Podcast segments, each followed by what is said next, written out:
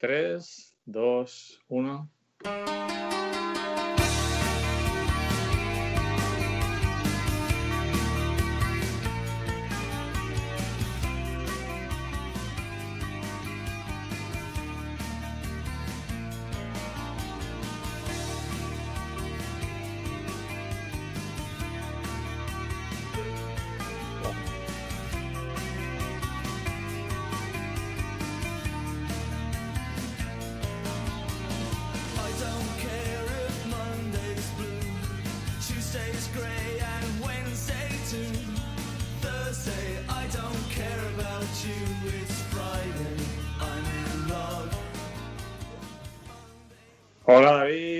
¿Qué tal? Hola Luis. Hola, ¿qué tal? Te escucho fatal, voy a quitar la cámara. ¿Me escuchas tú a mí o no? empezar, te escucho perfecto. Vale, perfecto, pues ya estamos, ya estamos funcionando bien aquí. viernes enamorados otra vez, un viernes de marzo, de finales de marzo de 2021. Mm, Y hoy con nuevo formato, ¿no? Hoy en el programa número 22, que ya tenéis la lista en Spotify, doble pletina 22 especial que fue de, hemos decidido mm, que esos que fue de son tan intensos y nos gustan tanto los grupos y cantantes y artistas de los que hablamos que mejor hacer especiales para poder explayarnos sin, sin estar preocupados de que se nos va el tiempo y no tenemos espacio para las otras canciones. Entonces vamos a iniciar de vez en cuando, cuando nos apetezca, eh, hacer especiales que fue de... Y esta semana, este mes, empezamos con, con una selección que en este caso me ha tocado a mí hacer, de un grupo y una cantante, todos muy ochenteros, que son el grupo británico House Martins y la cantante norteamericana Belinda Carlisle. ¿Qué te parece la elección, David? Me parece perfecta, Luis. Yo soy fan de, de los dos. Y bueno, en especial de Belinda, que siempre ha sido uno de mis grandes amores frustrados. Que tengo unos cuantos, ¿eh? Pero ella, ella es uno de ellos. Pues sí, una, una mujer que viene de la escena New Age de finales de los 70, con el grupo que luego hablaremos de él brevemente, el grupo Ah. de Go Go's. Y bueno, Y luego los eh, House Martins, bueno, vamos, pues sin, eh, sinónimo de diversión a mitad Sí, de sí, los los- 80, ¿no? Los House Martin son sinónimo de diversión y hay que decir que House Martin es un grupo británico que después de su país de origen, España fue el país europeo donde más éxito tuvieron, donde tuvieron más fans y mejor acogida, lo cual es un dato que, que yo intuía, pero que he comprobado por internet. Y de hecho su gira de despedida, que fue un grupo realmente efímero, realmente, solo sacaron dos discos, estuvieron tres o cuatro años juntos, aunque luego hablaremos de que tuvieron una, una segunda etapa con otro grupo, sus conciertos de despedida fueron en, en España. Eso no lo sabía yo. Es que he investigado un poquillo y me ha sorprendido por, por eso, porque eh, cerraron su carrera de, de giras como grupo en, en conciertos españoles precisamente por la gran acogida que tenía el grupo en, en España. Y es cierto, cualquiera que vivía a los 80, yo creo que es un grupo que todos recuerdan por canciones pues como Happy Hour o la canción que siempre sonaba en los, en los bailes lentos de las discotecas de tarde de, de los adolescentes de la época, que era Caravan of Love. Eh, ¿qué, qué recuerdo tienes, David, de este grupo de House Martin? Pues mira, yo tengo el, tengo el recuerdo, mm, eh, vamos, totalmente claro, clarísimo, límpido en mi mente de, de cuando una tarde de verano estaba escuchando los 40 principales y pusieron, pusieron Happy Hour. Dijeron, esto es una canción de un nuevo grupo inglés, eh, ¿qué tal? No sé qué, va sobre la hora feliz en los bares y tal. Yo no sabía que Happy Hour significaba la, la- que parían la- las bebidas en la mitad, ¿no? En los bares, ¿no? Ujú. Y pusieron la canción, Luis, y, y me, me cautivaron. ¿no? O sea, me pareció, digo, ay, qué, qué- qué buen rollo, ¿no? Qué, qué- buen rollo esta canción, qué, qué bien, qué, qué bien, ¿no? Entonces, pues desde entonces los seguí, los seguí, eh, me acuerdo, eh, luego Caravan of Love, y luego, bueno, las que vamos a ir escuchando, creo que creo, las, las tienes preparadas casi todas. Sí, no, de hecho, eh, si quieres, eh, vamos a ir poquito a poco. eh, vamos a poner muy poco de las canciones porque hemos, mm, como nos gusta mucho, hemos elegido 33 canciones y hemos empezado un Madre poco tarde a grabar. Entonces vamos a escuchar como 30 segundos de cada canción para que os hagáis una idea. Y, y luego tenéis la lista completa en Spotify, como digo, doble platina 22, especial que fue de con House Martin y Belinda Carlisle. Entonces vamos a escuchar Happy Hour, que fue quizá cuando realmente eh, lo petaron en España con esta canción tan alegre y tan divertida, que es Happy Hour.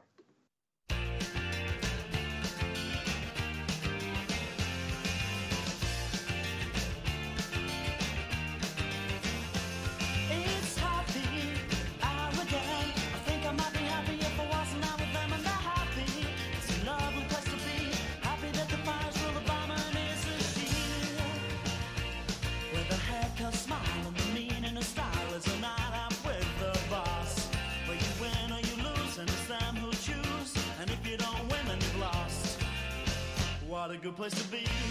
Don't believe it. 'cause you speak a different language and it's never really on to me. Don't believe it. No. Pues sí, ese Happy Hour de los House Martins, que he buscado un poco lo que significa House Martins, por qué ese nombre, porque aquí, de hecho, los fans de manera divertida los llamaban la Casa de los Martínez, Claro, eh, claro. una traducción eh, muy curiosa, pero según parece, eh, el cantante, eh, Paul Heaton, era un gran, un gran fan de un escritor que se llama Peter Tinswood, que en sus libros, eh, como, como síntoma de optimismo vital, siempre eh, hablaba del canto de un tipo de pájaro que, que se llama de, Delinchon urbicum en latín. Avión común puede ser la traducción, pero realmente se llama martineta urbana, que es un tipo de golondrina que tiene un canto, parece muy alegre. Por ahí viene el nombre de House Martins. Pero House Martin, ¿qué significa? ¿Significa eso? ¿House Martin es ese nombre en Sí, inglés? los, los, los martinetas urbanas, Se según he así. leído, era eso, sí. Eh, yo re- los aviones eh, son muy, muy famosos, ¿me entiendes? O sea, son, son, son, son, son aviones comunes, si, son, si es lo mismo, son, son, son un grupo de, de, de- de- pájaros que están por todos lados, están por aquí, ¿eh? También, ¿eh? Sí, sí, Por- sí, no, he leído que, que pueblan toda Europa y, Ujú. que, y que el escritor este, Peter Tinswood, que era el escritor favorito del cantante del grupo, Paul Heaton, pues los incluía siempre en, en escenas optimistas ¿no? de, de sus novelas y un poco para, para transmitir el espíritu optimista de la música de House Martin, pues les pareció un nombre perfecto a los, a los dos fundadores del grupo, ¿de acuerdo? Que venían de un antiguo grupo eh, donde Heaton había sido nada más y nada menos que tocaba el trombón en un grupo llamado Tools Down, que empezó a finales de los 70 y que pues por poco a poco pusieron un anuncio eh, para buscar otros componentes, lo típico de aquella época, y consiguieron montar este grupo que tuvo dos discos, que es el, el London Zero Hull 4 y el eh, The People Who Been in Service to Death. Tú eres eso, sí, la gente que Eh. se reía de sí mismo hasta morir, ¿no? Sí, y todo esto me, ha- me me ha llevado a, a descubrir algo que yo no sé tú, David, si sabías o es súper curioso porque no tenía ni idea, o sea, para nada. Y mira que soy fan de ellos, pero nunca me había preocupado, como hijo de mi generación, en, en profundizar en las letras ni en, ni, en, ni en la historia del grupo, ¿no? Y he descubierto que es un grupo tremendamente izquierdista, cosa que me ha sorprendido muchísimo porque sus canciones no, no, no denotan eso en, el ritmo de las mismas y que muchas de las letras son críticas brutales al gobierno de Margaret Thatcher, a la monarquía británica y al sistema de clases sociales de Inglaterra. Lo cual me ha dejado como muy doblado porque nunca lo hubiera pensado. Me ha sorprendido muchísimo. A ver, yo lo del tema eh, izquierdista, no, así en plan más marxismo-leninismo, no lo tenía claro. Lo que sí que sabía, porque claro, yo en esas, en esas mmm, disquisiciones que hacían los locutores de, de Radio Alicante, uh -huh. hablaban de, de, cosas. Entonces, por ejemplo, lo de yo sé que el primer disco, London Zero Hull 4, uh -huh. Pues era como ellos tenían como un rollo de Hull. Yo no sabía ni qué era Hull, creo que es Kingston upon Hull. Sí, de hecho, Hull, Hull es un, equi un, equipo de fútbol que a veces llega a la Premier incluso.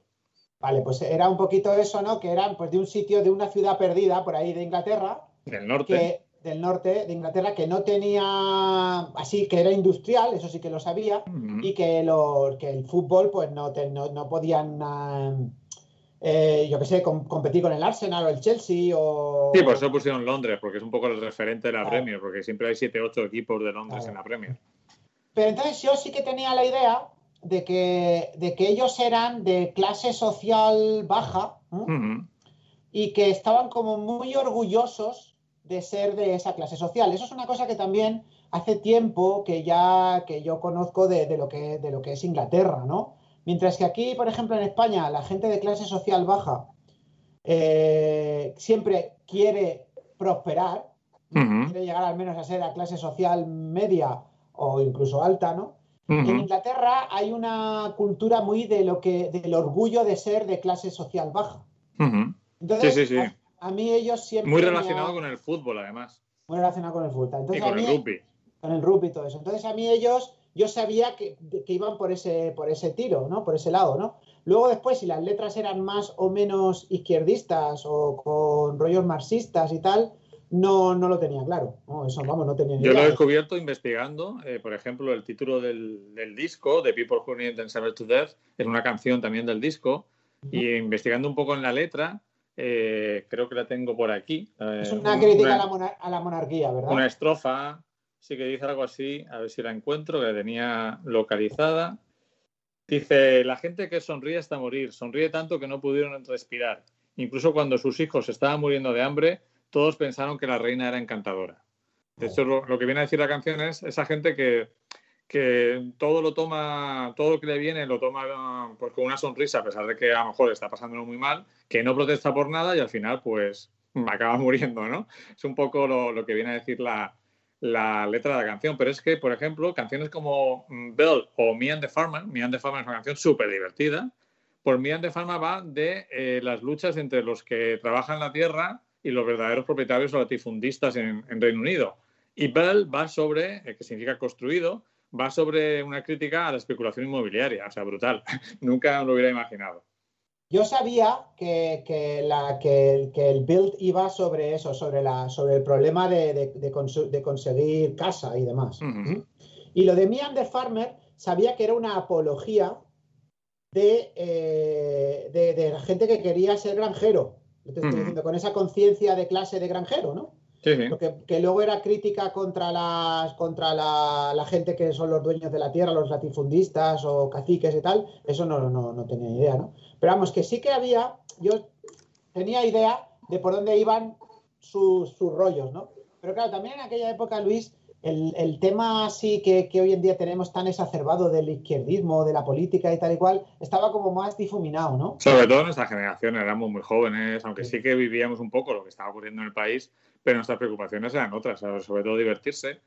Por eso me resulta muy gracioso, ¿no? Eh, por un lado, me imagino a los House Martins eh, tocando en Madrid o Barcelona para un numeroso público español y diciendo, hostia, qué gente mm, más interesada en estos temas. Y me imagino que el 90% de la gente que estaba allí no entendía las letras, ¿no? seguro que se fueron a su casa los pobres House Martin pensando eso equivocadamente. Y por otro lado, conozco a muchos fans de House Martin, a compañeros de colegio, que todavía hablamos de- del grupo, que son más bien de una tendencia política todo, con, todo lo contrario. Y mm, dudo de que sepan que House Martin eh, tuvieran estas inquietudes políticas, ¿no? Lo cual siempre es muy curioso. hablas del poder universal de la música, que te puede gustar una canción a muerte y a lo mejor está eh, defendiendo ideas políticas absolutamente opuestas a las tuyas, ¿no? Lo cual Por ejemplo, me- mira, me, me ha venido ahora a la mente, para que veas, yo no, yo no sé hasta qué punto, claro, o sea, si tú ahora lees las, las letras con la óptica de hoy en día, pues entonces a lo mejor lo ves claramente, ¿no? Mm. Pero yo, la- mi idea es que había otros grupos en aquel momento que eran mucho más cañeros en este aspecto. Por ejemplo, me ha venido a la mente eh, los Blau Monkeys, ¿te acuerdas de los Blau Monkeys? Sí, claro. Que esos sí que eran súper anti-Margaret Thatcher. De hecho, tienen, tienen un, un famo- una famosa canción que se llama The Day After You. No sé si te acuerdas. Sí, claro, pero esos grupos con, con su estética, con canciones más cañeras, ya daban esa impresión. Pero tú ves a los Martin, Martin. y te parecen los típicos británicos borrachos tontos que no tienen ni- no piensan en nada. Bueno, a ver, yo sé que luego después, que no- ver, ya te digo que, que, se- que- que sí, que, que sí que pensaban en algo. Lo que pasa que no sé si desde un punto de vista tan político como, como el que podemos ver hoy en día, ¿no? Evidentemente ellos tenían ese rollo de conciencia de clase de los de la gente, claro, eso. Un poquito, vamos a utilizar la palabra, ¿no? El, el lumpen contra, Sí. con- contra, contra las clases dirigentes, ¿no? Sí, sí, Y claro. ellos, y ellos eran un poco el lumpen y, y se sentían bien siendo así, ¿no? Que lo hemos Pero visto bueno. en tantas películas británicas, ese, ese tipo de personaje. Sí, te choca, ¿no? Decir que luego, claro, pero bueno, yo también te voy a decir una cosa, Luis. Yo creo que en, en- en la Inglaterra de mediados de los 80, eh, ese tipo de, de, de letras eran lo más común, ¿vale? Me- Meterse contra el, contra el poder, ¿no? Un poquito, ¿no? Sí, sí, eso está claro. Lo que pasa, a mí lo que me ha sorprendido es que no me, no me transmitían eso en su estética ni en, Ah, el- claro, nosotros no en la alegría de esas canciones. Ah, sin- o sea, por eso me ha sorprendido porque digo, la verdad es que de cualquier otro grupo me lo esperaba, pero de estos, pues la verdad es que no. Bueno, vamos a- Sí, dime, dime, no, que, que Happy Hour, por ejemplo, que es la que, que hemos escuchado, pues es una canción que no tiene ninguna componente política, no es qué, qué- qué buen lugar en el que estar hoy en día y qué, qué- qué- no me lo creo todavía que vuelve a ser Happy Hour, venga, dame más, vamos a beber. Sí, sí, sí, está claro. De eso, está no, no claro. tiene más, ¿no? Y supongo que yo creo que todos entramos en ellos a través de esta canción, ¿eh, Luis? Me parece que es la que nos llegó a todos. Sí, llegó mucho más el vídeo con la con stop motion en plastilina también era muy, Sí. muy divertido y conectó mucho pues con esa alegría de vivir de la época, ¿no? Que era todo pues eh, pasárselo bien, ¿no? Al final era el objetivo y además un pasárselo bien intentando no molestar a los demás, ¿no? Era vive y deja vivir, creo que era un poco la Ajá. filosofía que teníamos en aquella época, ¿no? No sé, yo la recuerdo así, a lo mejor es un recuerdo engañoso por, por el paso del tiempo, pero tengo ese recuerdo. ¿Qué canción nos vas a poner ahora? Pues voy a poner eh, una canción del London 0 Cool 4 que, que es una canción instrumental eh, de Mighty Ship y que es una canción con armónica que también es muy animada. Eh, la, la- la- la oveja grande, ¿no? La oveja gigante. Poderosa, ¿no? Poderosa, sí. Pues vamos a escucharla. Dale.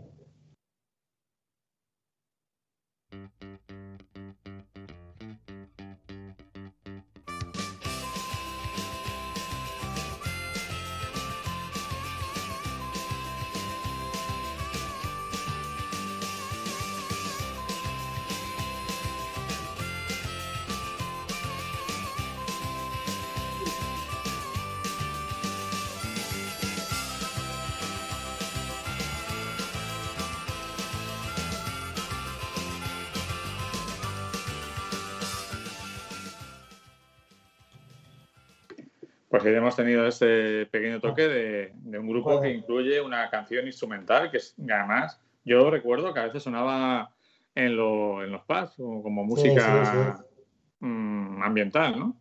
Me acuerdo, me acuerdo de ella, ¿no? Me acuerdo bastante. ¿no? Eh, The Mighty Ship. sí. Y bueno, para continuar con la tercera canción que vamos a poner, tercera y última canción que vamos a poner de este disco, aunque Caravan of Love está por ahí en medio, salió como single, luego se metió en el disco en una nueva edición. Eh, vamos a escuchar Sitting on a Fence, sentado en, en una valla, ¿no? Que también es una canción muy alegre y que seguro que vas a recordar, David. A ver.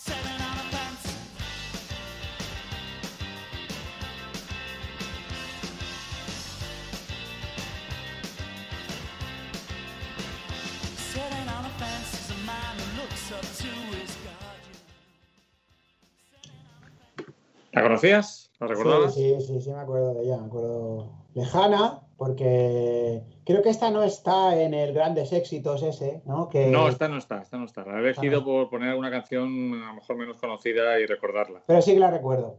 La que ahora me está viniendo a la mente, fíjate, la, la- la mente es muy, es muy caprichosa, Luis. Me está viniendo a la mente de una canción que creo yo creo que fue el segundo single de este disco, que es otro rollo totalmente distinto, que no, no, la, no la has puesto, que es Think for a Minute. ¿Te Sí? Think for a Minute, sí, no la he puesto por eso, porque Claro, es que Eh, no puede ser que no la puedes poner. No puedes pondría los dos discos enteros, porque Claro Hal que sí. Martin es que me gusta todo. No hay canción, no he escuchado una canción de Hal Martin que no me guste. Y Think for a Minute sí que tenía un aire más reflexivo, si te acuerdas. Sí, ¿vale? Think for a minute. Stop Exacto. for a minute. Y no, no sé de qué iba la letra, no tengo ni idea, ¿no? Pero vamos, que sí que daba un poco la sensación de, de que, de que iba por otro lado, ¿no? El, el tema, ¿no? Era Mm. evidentemente, Luis, que no, que no eran solo cuatro colegas de cachondeo, ¿eh? Sí, no, aparte, eh, antes eh, se me ha olvidado comentar que encontré eh, un análisis de las canciones de, de House Martin, sí que en Happy Hour, eh, evidentemente, está todo lo que tú comentas, de pasárselo bien, pero también había eh, como tema secundario la, una crítica a los comentarios despectivos que hacían algunos hombres en los bares respecto a las, entre comillas, putas que se habían ligado en el pub, ¿no? Entonces Ah, tenían ah, ese punto interesante, ¿no?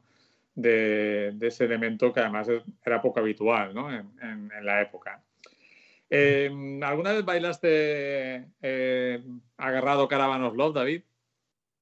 Pues yo creo que no. Yo creo que no, que no, que no, no. Yo ya sabes que yo el tema del baile agarrado lo- no, lo, no lo he llevado nunca bien. Lo sigo sin llevar bien hoy en día. Y a mí no, no, no recuerdo. Recuerdo, recuerdo escuchar Caravan Love en, en mi habitación muchas veces y, de- y ver ese vídeo que estaba grabado como una especie de, de capilla ahí, en plan un poco así, mes- no sé, místico y tal. Porque otro, claro, otro dato respecto a lo que comentas, que también he investigado sobre House Martin, es una no, no lo considero una contradicción, sino el ser humano es un poco así. Ellos eran profundamente ateos, pero eran muy fans del canto gregoriano y del canto religioso a capela. Ajá, sí. De hecho- por eso esta canción. Creo que esta canción no es de ellos, ¿no? No, es, un- es, un- es una versión. es una versión de no, no sé de quién, Mm. porque yo no, yo no la conozco, pero me acuerdo que esto fue una cosa un poco extraña, porque la sacaron así como de improviso, ¿no? Cuando estaba todavía el otro disco en, Ujú. funcionando, y no, ¿cómo se dice? No, luego resultó que no estaba en el disco, ¿no? Eh, mira, lo pone aquí, dice, es una canción del 85 de Rhythm and Blues, grabada por Isley Japper Isley, que no sé quiénes, quiénes son esta gente, ¿no? Eso me suena a grupo, o sea, eso me suena a grupo medio reggae, medio fan, me suena ese, ese nombre. Mira, dice Pero- que es un Splinter World es de los Isley Brothers. Isley Brothers. Sí, Exacto. los Isley Brothers, pues son eso, un American Musical Group Cincinnati. Fíjate, pues la cogieron ellos y bueno, y esto fue, esto fue, yo creo que fue el espaldarazo definitivo a, a- a la carrera de House Martin en España, ¿no? El Caravan of Love. Exacto, Realmente aparte de este tipo de canción, eh, pertenece a un, a un- a un movimiento artístico que, que estoy últimamente un poco analizando, que surgió en los 80 eh, y que tuvo fuerza también en los 90, que se llama algo así como New Sincerity, eh, nueva sinceridad. Es Ajá. decir, es un movimiento artístico en todas las artes, eh, un poco en contraposición al desencanto, la ironía, el cinismo de los años 70, ¿no? Es decir, Ajá. volver a tomarse en serio una canción de amor, ¿no? O sea, Ujú. no se hace una canción de amor irónica, sino esto es una canción de amor como las de antes, ¿no? Eso, y sin ninguna ironía. Es un poco lo que ellos buscaron en esta canción. ¿no? O sea, que la Ya, pero luego Sí, sí. es, es muy curioso porque luego el vídeo era puro cachondeo, ¿me entiendes? Sí, claro, O sea, claro. Porque ellos ellos tienen esa dualidad un poco. tienen esa dualidad, exacto. Entonces, eh, tiene esa dualidad, claro, era la- el cachondeo respecto un poco a, a los monjes, ¿no? Pero que sí que querían hacer una canción que fuera una canción para que la gente bailara agarrado como se bailaba en los años 60, ¿no? ¿Tú la llegaste a bailar, Luis? Yo solo una vez, solo una vez. Me atreví a una compañía. Esto fue en, en- Había una discoteca en Alicante que se llamaba Bugatti, Vamos, Mítica. Bugatti, Mítica. que pues eh, se organizaban eh, sesiones de tarde y allí íbamos a, pues, a escuchar a los Pet Boys, a Michael Jackson, tomando un combinado terrible que era Perfecto Amor con Lima. Y un día me atreví a una compañera de clase a pedirle, porque había que pedir, era, había que pasar por la humillación de, de pedir el baile y que te rechazaran, ¿no? Y la chica me dijo que sí. Y bailamos, siempre ponían dos o tres canciones lentas y una siempre era Caravan of Love. Que es a capela, es una canción a capela. A capela y que me parece una de las grandes canciones románticas de los años 80. Totalmente. Ponían esta, ponían la de Top Gun. Take ¿Te my acuerdas away. de You are a lonely feeling? La que cantan los Rachel Brothers. Ah, sí, sí, sí. sí. Esa también la ponían.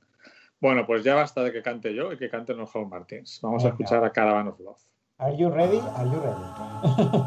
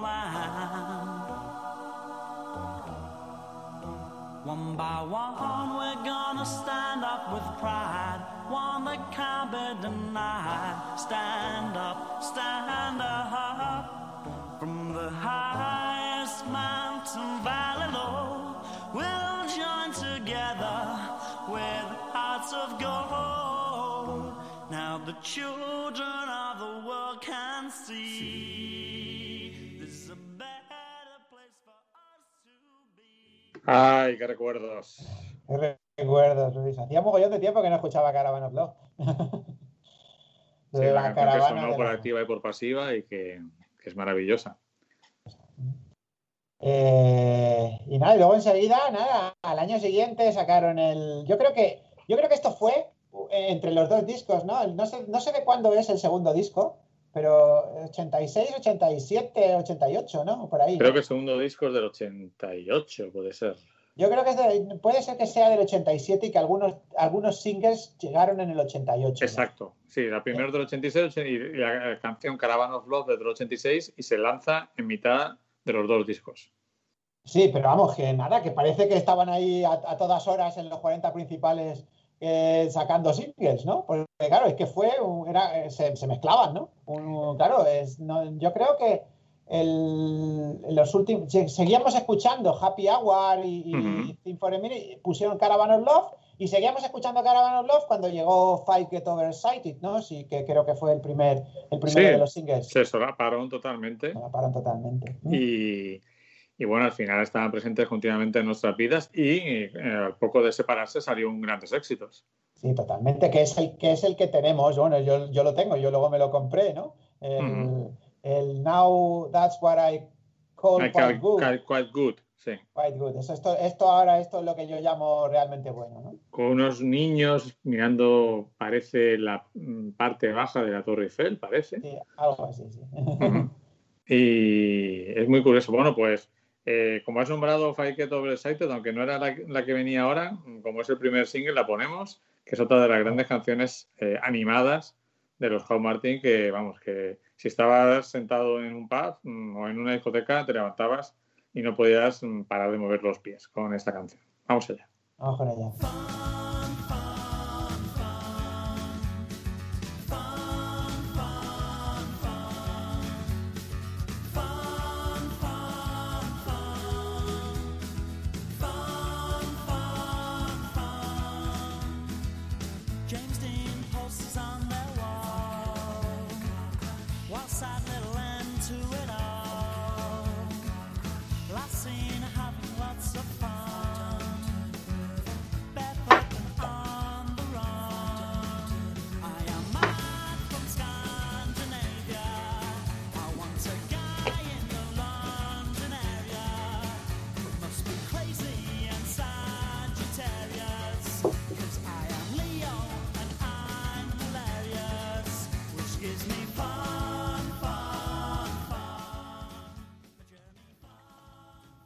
Fan, fan, fan. Diversión, diversión, diversión, ¿no? Totalmente. Ay, esta canción también la recuerdo de cuando, cuando la estrenaron en los 40 principales y yo enseguida puse, ponía mi, mi cassette a, a grabarla, ¿no? Y, Y siempre era el rollo ese, ¿te acuerdas aquello, Luis, de mm, voy a pillar la canción, a ver si cuando empiezan a cantar, la pillo yo antes, el tío se calla antes de que, de que empiecen a cantar, ¿te acuerdas de, de aquel O no suenan o no suenan las señales horarias. O no suenan las señales horarias. Eso para, la, para lo- la gente de hoy en día es como algo, vamos, que no, que no, que no lo entienden, ¿no? Hombre, yo creo que es lo mismo que si le hablas de la Edad Media. O sea, para ellos es el mismo periodo. Es totalmente. Una canción muy, muy divertida que me retrotraía a Happy Hour otra vez igual y bueno, pues a, a- a pasárselo, a pasártelo bien. Ahora vamos a- al tono más introspectivo de los Paul Martin con una de mis canciones favoritas de ellos. Me parece una canción preciosa, que es la de Bell, la de Construido, que me parece una, una pasada de, de canción y cómo va subiendo el tono.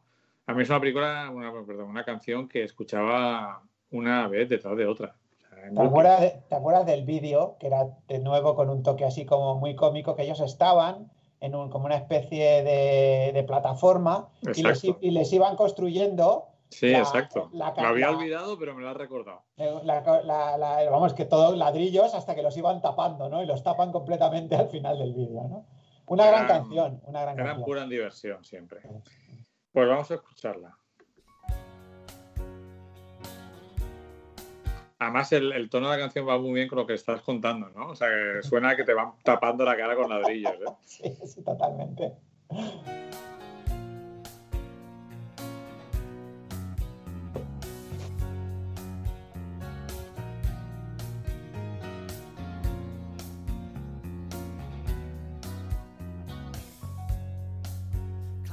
Man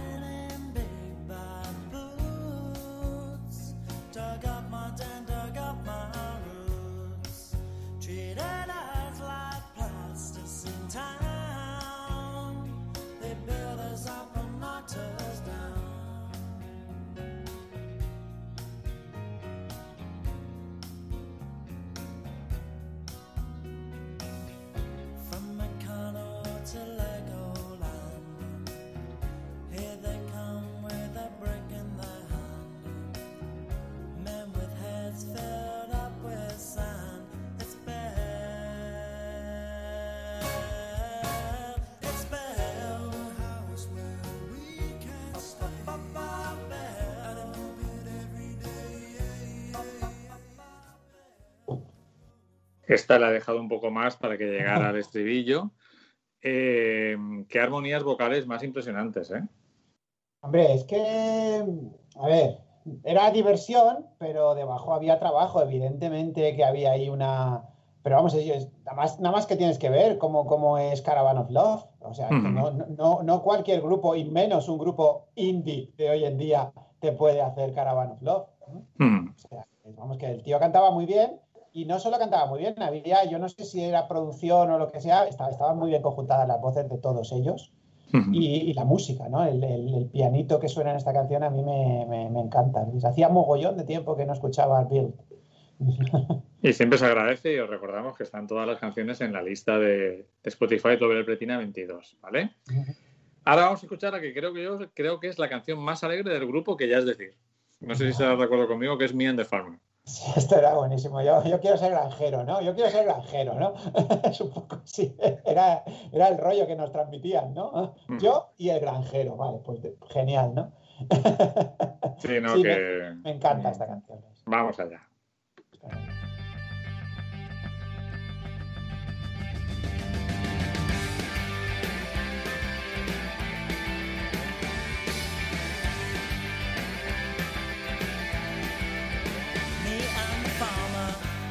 Get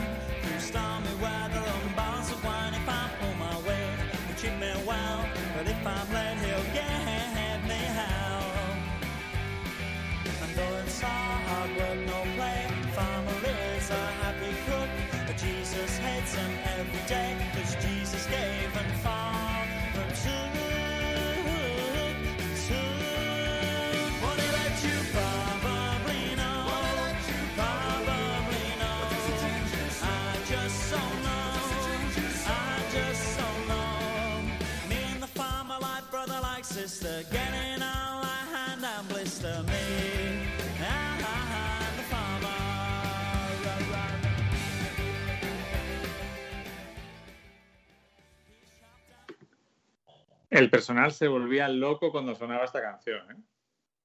Totalmente. Además, fíjate lo curioso, ¿no? O sea, yo, yo delante, ¿no? El, el burro delante, me and the farmer, ¿no? En vez de the farmer and me. No, yo, yo, mi primero, ¿no? Me. Muy bien. Geni- Genial, geniales los House Martin. Luis. Otro, otro tiempo, muy lejano, Sí. pero, pero un gran tiempo. Y, un, Y que, tiempo. bueno, cada vez que pasa más el tiempo, creo que más afortunados somos de haberlo vivido. La verdad es que sí. Y para ¿Tienes- terminar con los House Martin, que como grupo, pero no con sus componentes, porque ahora vamos a hablar del grupo que montaron inmediatamente después, que es The Beautiful South, vamos a escuchar una canción de este disco, del People Who Didn't Send to Death, que es Bow Down, que significa algo así como reverencia, Ujú. y que tiene una letra, bueno, la leo, leo como empieza. Madre, padre, creo que preferiría quedarme en casa contigo un año más. Este edificio es tan alto y me hace sentir tan pequeño que podría perderme y simplemente desaparecer. Las sonrisas malvadas no me harán cambiar de opinión. Estoy preocupado y no soy de los que se preocupan. ¿Por qué ese hombre se frota las manos? Hace planes mirando y escribiendo planes sobre mí. Hoy he estado moldeando plastilina e hice un hombrecito que se parecía a mí. Sus extremidades estaban tan débiles y no podía mover la boca para hablar. Y podía doblarlo en cualquier forma que quisiera. Soy tan débil. Brutal, ¿eh? O sea, había profundidad más de la que parece. Totalmente. Bow Down, la recuerdo, pero no, no sabía que iba de esto. Sorpresa que nos da Juan Martín. Vamos a escucharla, que también es una canción bellísima.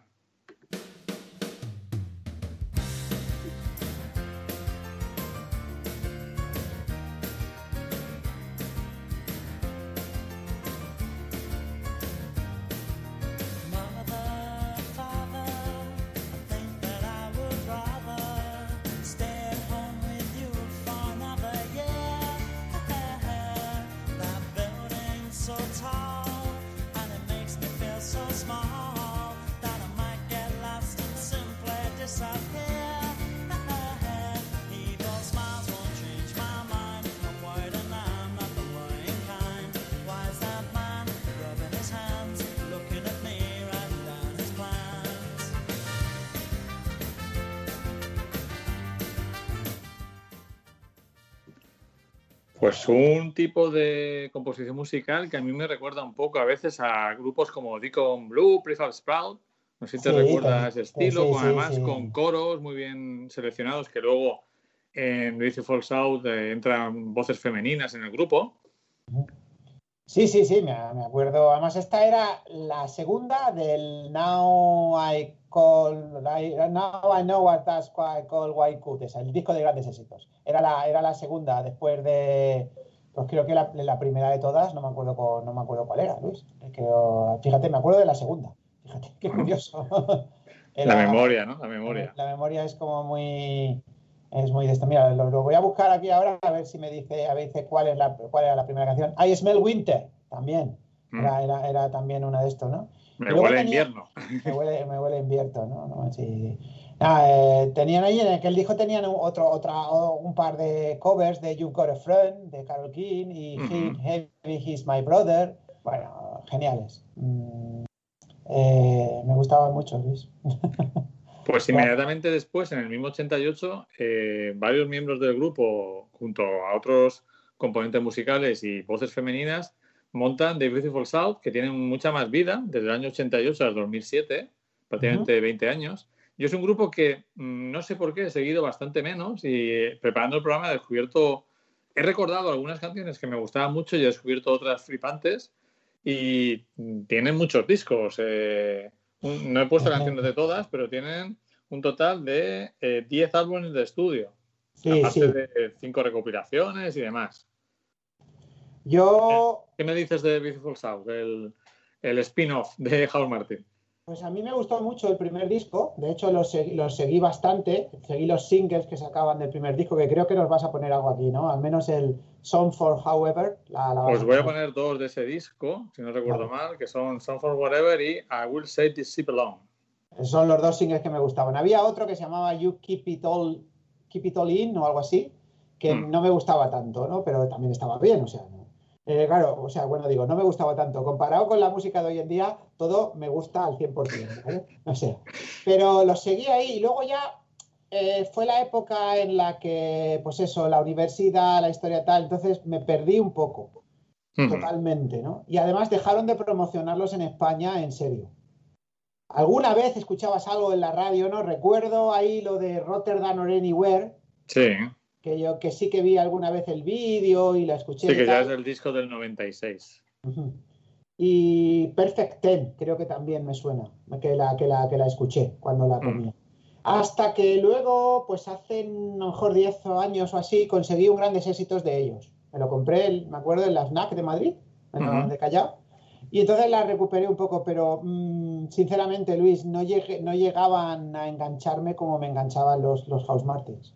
Cierto, cierto. Lo que pasa que, claro, es un grupo que, que con, mm, quizás lo seguí en el primer en el primer disco, luego me olvidé de ellos y preparando el programa he dicho, "Oye, pues hay canciones, de hecho me ha costado elegir, claro, tampoco quería, eh, es un programa sobre House Martin, tampoco quería que hubiera más canciones de Beautiful South que de Martin, ¿no? Pero he elegido seis y hice una preselección de 12, o sea que, que me... Son, son buenos, lo que pasa es que tienen el, el- la componente de cachondeo desenfado ya no está ahí, ¿eh? No, es, no está tan- No, es otro tipo de grupo, es cierto, es cierto. Aunque las armonías vocales siguen estando muy presentes, Mm. es un grupo más, más serio, por si lo podemos llamar así. La verdad que preparar, programa- preparar programas de ese tipo está muy bien porque te sirve para descubrir y, y recordar canciones. Claro que sí.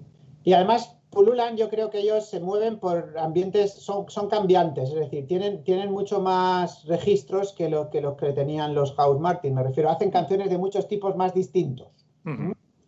Y, pero bueno, sí, a ver, yo como siempre lo tengo ahí, es algo que debo, debo hacer, pero requiere trabajo, buscar, ¿no? Buscar, enterarte de, de lo que han hecho estos chicos, ¿no? Eh, durante a lo largo, hasta el 2006 estuvieron sacando discos, ¿no? Sí, sí, tuvieron una carrera de 20 años prácticamente, que cubrió pues todo el finales de los 80, todos los 90 y gran parte de la primera década del siglo XXI, que vista en retrospectiva me parece una década que no estuvo mal a nivel artístico comparado con lo actual.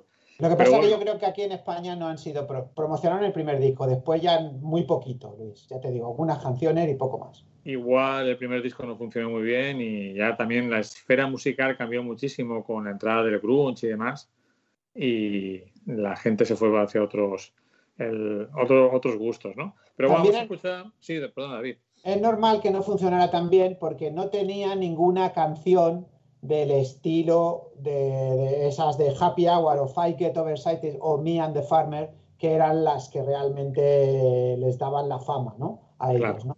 claro. Y este no lo tenía. Este, aunque estas dos canciones que vas a poner, a mí me flipan las dos, ¿eh? Vamos Claro, yo lo que también entiendo que si dejas un grupo y montas otro es para hacer cosas diferentes, ¿no? Porque si no te quedas con el mismo, ¿no?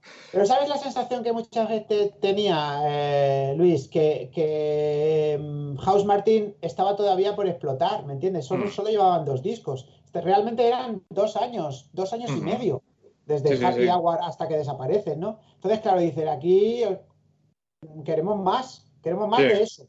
Queremos más Está de claro, eso. está claro. Pero bueno, en fin. Bueno, ellos... Pues fueron muy efímeros. Vamos a escuchar Song for Whatever, ¿vale? Que es una canción chulísima. Chulísima, chulísima.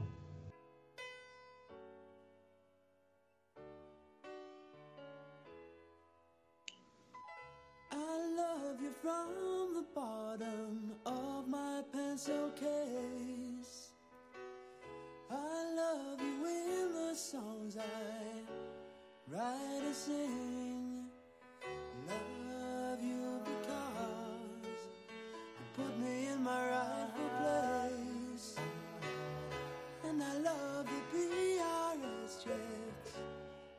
That you bring. Cheap never cheap. I'll sing you songs till you're asleep. When you've gone upstairs, I'll creep and write it all down, down, down. Oh, Shelley, oh, Deborah, oh, Julie, oh, Jane. Ahí haciendo una enumeración de nombres. De mujeres. Yo creo que es un grupo más reflexivo, las canciones son más largas también en general. Es otro rollo. ¿Sabes qué? Yo creo, Luis, ahí hay, hay un tema de, mm, a ver, como todo en, la vida, el marketing es muy importante, ¿no? Y yo Mm. creo que en 1989, cuando acababa, cuando todavía estaba sonando Me and the Farmer por allí, ¿me entiendes? No era el momento de sacar un disco nuevo de este estilo. Si Mm. se hubieran, si se hubieran esperado dos o tres años, Hmm. hubieran, la gente hubiera entrado más en ellos. Yo creo que Sí, estaban, a ver el proceso de adaptación, ¿no? eh, estaban saturando un poco el mercado, pero claro, bueno, su rollo creativo era el que era y ya está, ¿no? Entonces, Hmm. pero el marketing a veces, pues, yo creo que es eso, que a todos nos, nos pasó, bueno, ¿y estos de qué van ahora? Dejan House Martin, pero se dedican a hacer esto y esto. ¿Y dónde, dónde, dónde está mi happy hour? Que quiero este verano mi happy hour para bailar, ¿no? Una cosa así. Exacto. ¿Dó- ¿Dónde está? Ah, no, que es esta canción, que es una pasada de canción. Ah, pero esto es otro rollo. Entonces, ya n- el fenómeno fan se va desinflando. Sí, yo creo que por lo que hemos visto un poco sobre el grupo, quizá está en su espíritu, ¿no? O sea, responder más a sus necesidades creativas que a las necesidades del público, que, que bueno, al final siempre es un, un debate interesante, ¿no? Para, para, para quién compones o para quién creas, para ti o para tu público, o si encuentras un equilibrio, ¿no? Es complicado, es complicado. Vamos a No, a mí- escuchar... A mí me parece que está muy bien lo que hicieron, ¿no? Lo que pasa Sí, es que sí. luego a nivel de... Supongo que, claro, si han tenido tantos discos es porque en Inglaterra funcionaban más o menos bien, porque, porque han seguido sacando discos, ¿no? Aunque a lo mejor los últimos ya pues los escuchaban su familia y... y No, según he leído, tenían una legión de fans un poco tipo Sued, es decir, eh, no gigante, pero muy fiel. Es decir, que concierto de Beautiful South, ahí estaban los, los de siempre, ¿no? Pero el, el resto de Europa y en España yo creo que poco, poco negocio, ¿eh? Poco... Poquísimo, no, poco. De hecho, es un grupo que yo, eh, cuando planteé House Martins, hacer este especial, tú me dijiste, luego se convirtió en South. Digo, hostia, es verdad, se me había olvidado. Ya, claro, se nos olvida, claro. Pues Bueno. vamos a escuchar I Will Sit This Ship Alone. Hace muchos años que no escucho esta canción. Vamos a ver qué tal. Vamos a ver.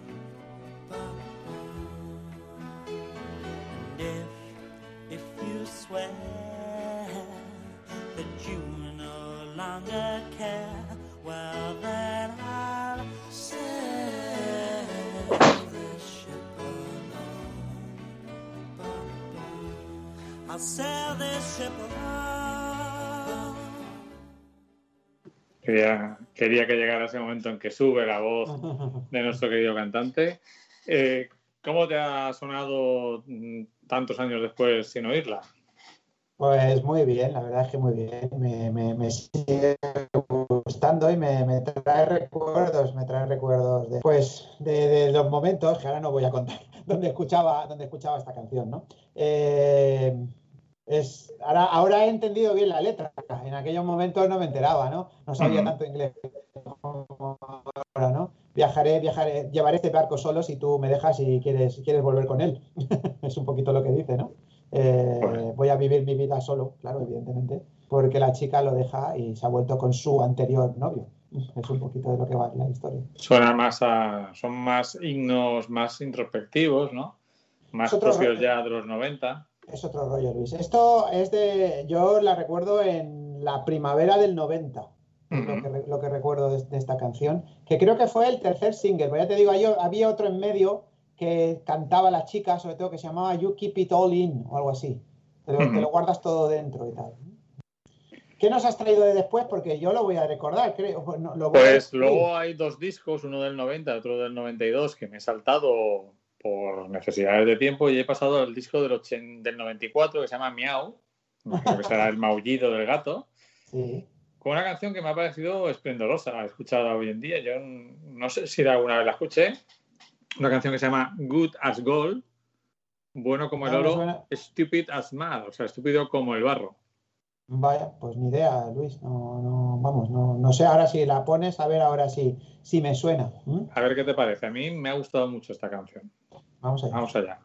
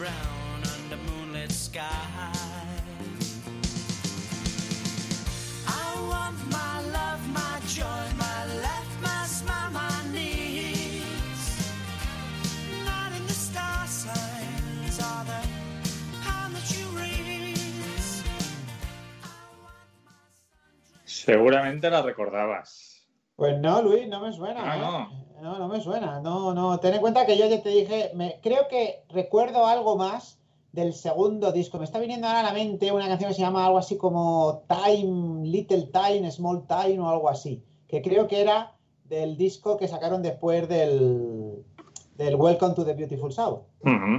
Y tampoco me gustaba demasiado. Ya me desconecté, me desconecté mucho de ellos, te lo digo. O sea, no, no, no, no, no les seguí, ¿no? Entonces esta no me suena, pero escuchada ahora me mola bastante, ¿eh? es una canción chula.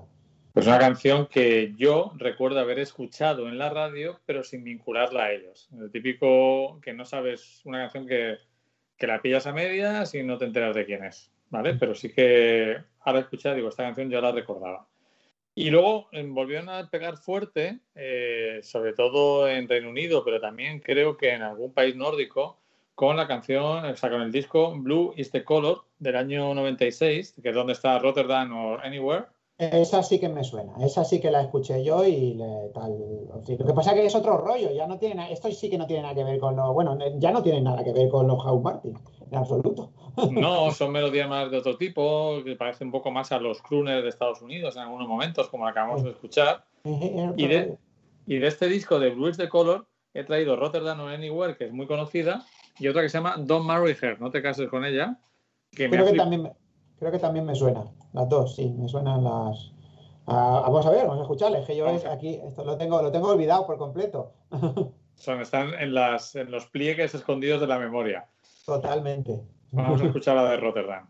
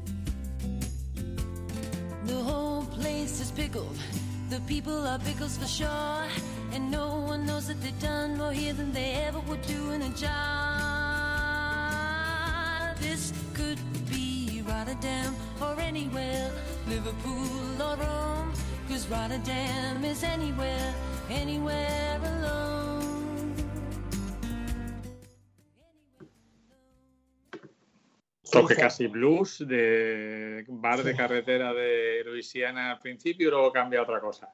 Sí, además es una chica cantando, ya claro, yo recuerdo que la primera vez que escuché esta canción, pues no sabían, no sabía que eran ellos, evidentemente. ¿Cómo, lo- cómo lo vas a saber? Efectivamente. Y vamos con la siguiente que mm, Spotify marca como explicit, Explicit, o sea que dice cosas feas. Anda, para- eso no sabía. Es, es- es que Spotify tiene ese, ese filtro, no lo sabía. Sí, te marca que canciones que son, pues eso, como los discos que te ponía, ¿no? Eh, paren ad- advisory, ¿no? ¿no? Lo de aviso Sí, a los padres de que aquí van a decir palabrotas. A ver qué te parece este Don Barry Hell, que creo que sí que recuerdas. Yo creo que sí, que la recordamos. A ver, a ver. Vamos allá. Esto sí que es totalmente un himno rollo británico, ¿vale? Ajá.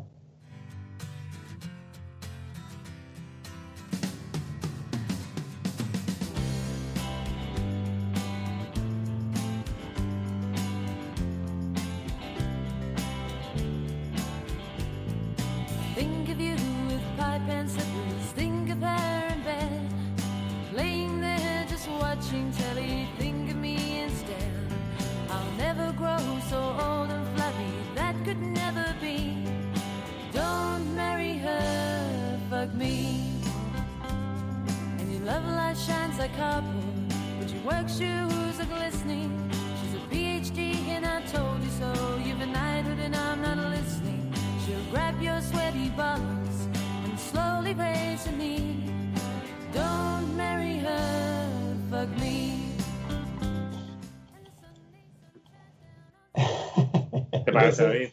Que sí que la recuerdo, pero has visto lo que dice, ¿no? en aquel momento yo no pillaba lo que decía, ¿no? Pero cre- creo que estoy leyendo por aquí que parece ser que, que la cuando la sacaron en single la cambiaron y en vez de decir ese F me, decían half me. Sí, para suavizar, hacer ¿no?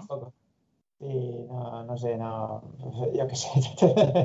Bien, sí la recuerdo. De todas maneras, te, te- te- te voy a decir, te voy a ser sincero, Luis, me gustan, pero no me apas, no, no, no me llegan a, quizá, claro, es otro momento vital, es otro tipo de música, otra historia, no me llegan a, ¿cómo se dice? A, a alterar así, a lo a, A conmover. a, a suli- sulibellar, ¿no? Como, como decían eso, como, como que sí que me pasaba con los, A engolirarte, no te engoliran. No me engoliran, sí. Bueno, el primer disco sí, ¿eh? Las dos primeras canciones, esas que has puesto de Song for However y I'll Say This Alone, sí. Pero todo lo otro de después, bueno, bien, bien, o sea, bien, me gusta, pero no me llega a decir. Ah, no puedo estar sin ponerme el disco, ¿no? Exacto, ¿Entiendes? esto suena más, pues eso, can- músicas, canciones que te gustan. A mí me, me- me parece escuchar esta canción, me la imagino cantada por un- una chica, una música callejera en mitad de una calle eh, británica, ¿no? Es ese tipo de, Sí. de canción, más sencilla, más de una guitarra y una voz, pero es, sí, es lo que tú comentas, es mentalizarte de que es otra cosa y, y valorarlo separado de How Martin, ¿no? Es que lo tienes que valorar. Ahora creo que vas a poner Perfect Ten, ¿no? Que yo, esa tam- también me suena. Pero yo creo que me suena ya porque como me compré el disco ese de grandes éxitos, estaba ahí. Y entonces, pues ya ahí fue cuando la, la fui, la fui escuchando, ¿no? Porque yo creo que en el 98, mm, que es la canción, ¿no? Del 98, 98. a mí me suena que yo no sabía nada de, de- de Beautiful South en el 98. del Pero disco bueno. Kench, eh, Q-U-E-N-C-H, del 98, con este Perfect Ten. Vamos allá.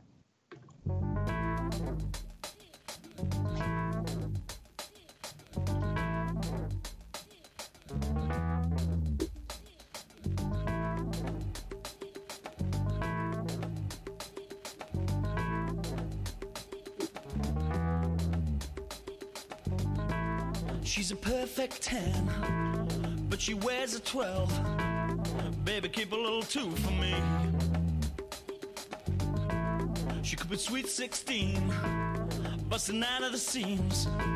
There's still love in the first degree.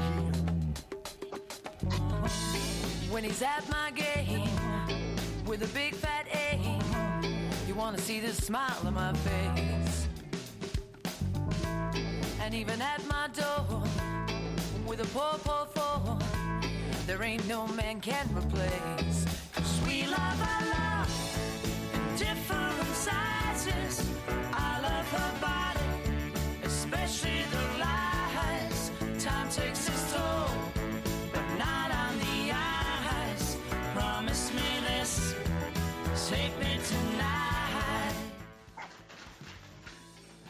Bueno, esta es una canción que podría haber sonado perfectamente en aquel programa de la 2 llamado Área Reservada. Totalmente, ¿no? Es una canción chula, ¿eh, Luis? Yo- De hecho, el cantante al principio parece casi imitar a, a Elvis, ¿no? Sí, es un poco así. Sí, es que, es que jugaban mucho, eh, yo qué sé, pero claro, llega un momento en que yo creo que también ellos se hacen mayores. Es, es otra historia, Luis. Eh, quizá a lo mejor todo lo que tú dices de toda la componente ideológica que ellos tenían en las primeras canciones, ahora está más presente en lo que en, en- en la filosofía de lo que están haciendo, ¿no? Como, Sí. como grupo, ¿no? Entonces, claro, eh, es algo más serio, más, con más empaque, eh, que hay que detenerse a escuchar y a, y a- y a captar, ¿no? Y a, y a conocer. No es como lo primero, ¿no? Que, no, que nos impactaba simplemente por su ritmito y por su melodía vocales y ya está. ¿no? Sí, las canciones de Juan Martín eran un poco como las de ABBA, ¿no? Totalmente Sí. directas, que ya te gustaban a los 10 segundos de escuchar una canción por primera vez. Claro sí, es que sí, ¿no? Entonces esto es otro rollo. eh, entonces, claro, yo creo que por eso se vuelven, se vuelven menos masivas, ¿no? No sé, si tú Ujú. le preguntas a mucha gente que, que bailaba con los con las, las de mm, House Martins. la de Hal Martin, ¿te acuerdas de Beautiful South? Y dices, ¿y eso qué es? Mm. Sí, sí, son los muy, muy, muy fans, pues eh, investigarían para ver qué ha hecho esta gente después, pero es un grupo infinitamente menos conocido, pero que queríamos traer un poco también para, para ver la evolución de un grupo, que es muy interesante claro, ver cómo un grupo evoluciona en el tiempo, ¿no? Igual que las personas, las ciudades y todo, ¿no? Ay, las canciones que has puesto son canciones muy chulas, ¿eh? Sea, eh, vamos, que no, que no, no pa- para, nada desmerece, o sea, que no estamos diciendo que sean canciones que no. Quizá a lo mejor estas son mejores canciones que las de los House Martin. ¿eh? Para un crítico musical casi seguro. Seguro, seguro. Pero bueno, eh, son estilos diferentes. Bueno, nos cogemos un vuelo transoceánico, ¿no? Vale, venga, nos, va- nos va- nos vamos a, a Los Ángeles a principios de los 80, ¿no? Exacto. Con eh, cinco con- chicas maravillosas. The Go Go's y con una canción que yo mm, descubrí gracias a una película. Es el que porque está en, el principio de la película Fast Time de Rhythm of Heights, es decir, Ah, aquel excitante curso. Curso, sí. Me encanta el nombre del álbum, que es The Beauty and the Beat, con el Ajá. juego de La Bella y la Bestia, pues la bella y el ritmo, ¿no? Sí. Y una canción que es, para mí, es una cápsula del tiempo de irte a esa época loca de finales de los 70, principios de los 80, bastante kinky de Estados Unidos, de la juventud de la época, tipo Runaways, que es de We Got the Beat. Total, una, una maravilla, ¿no? Es porque esto, esto es para introducirnos a Belinda, ¿no? Exacto, para introducirnos a Belinda, efectivamente. Por eso nos vamos directamente a, a la costa oeste de Estados Unidos a principios de los 80. Vamos Vamos a a, de nuevo, diversión. Total.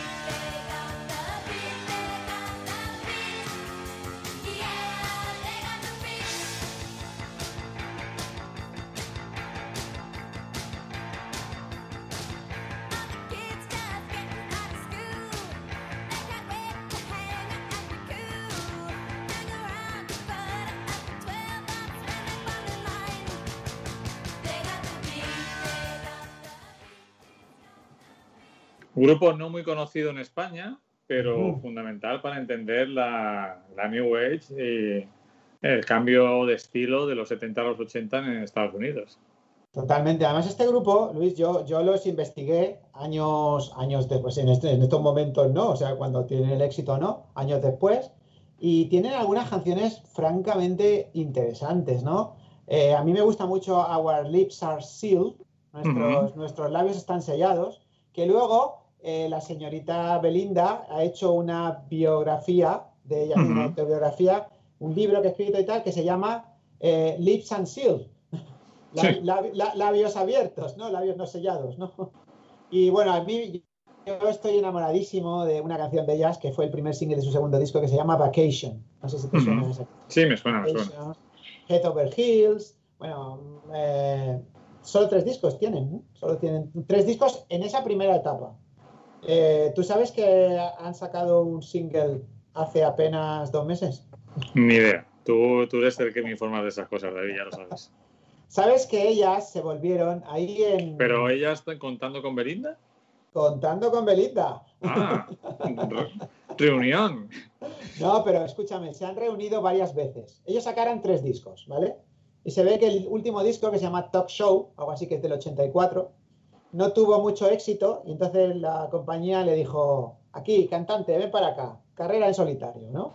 Entonces empezó la carrera en solitario de, de Belinda, y, pero parece ser, es muy curioso. Bueno, luego vamos a hablar, luego te voy contando cosas. De, hay un disco que, que se llama Real, de Belinda, Sí. que creo que vas a poner, vas a poner alguna canción de él, eh, en el que la mayor parte de las canciones están compuestas por Belinda y por Charlotte Jaffe, que es una, eh, un miembro de las Go-Go's. O sea que nu- nunca se separaron realmente. ¿vale? Las- más bien las separaron, ¿no? las separaron. Y luego después, eh, creo que fue pues por ahí, eh, hay un disco, hay un, un disco súper chulo de ellas, aunque a mí, súper chulo, súper chulo el título, a mí la, la música que luego hacen, en los 90 sacan, vuelven a sacar otros dos discos, con Belinda cantando, ¿vale? Uno que se llama Return to the Valley of the Go-Go's. Haciendo Claro, con el, con el juego de retorno a la pared de las muñecas. la baña de las muñecas, ¿no? Y hace poquísimo, ya te digo, en febrero, han sacado un single nuevo, que la canción se llama Club Zero. Y bueno, no, no me entusiasma, pero no está mal, ¿no? Y, can- y en siempre, eh, la líder de la, o sea, la cantante de las Go siempre ha sido Belinda. En todo, Por en cierto, que hablando de eso, me lo pasé muy bien viendo la película Retorno a la Valle de las Muñecas. Es muy mala, pero muy divertida y aparte es una explosión de pop y de color. Totalmente, sí. Eh, bueno, vamos a poner. además. Claro que sí, ¿no? Bueno, como las Go-Go's, que eran, eran las, cinco, las cinco eran guapísimas. Eh, Vamos a escuchar una canción del primer disco de Belinda, que es Mad About You.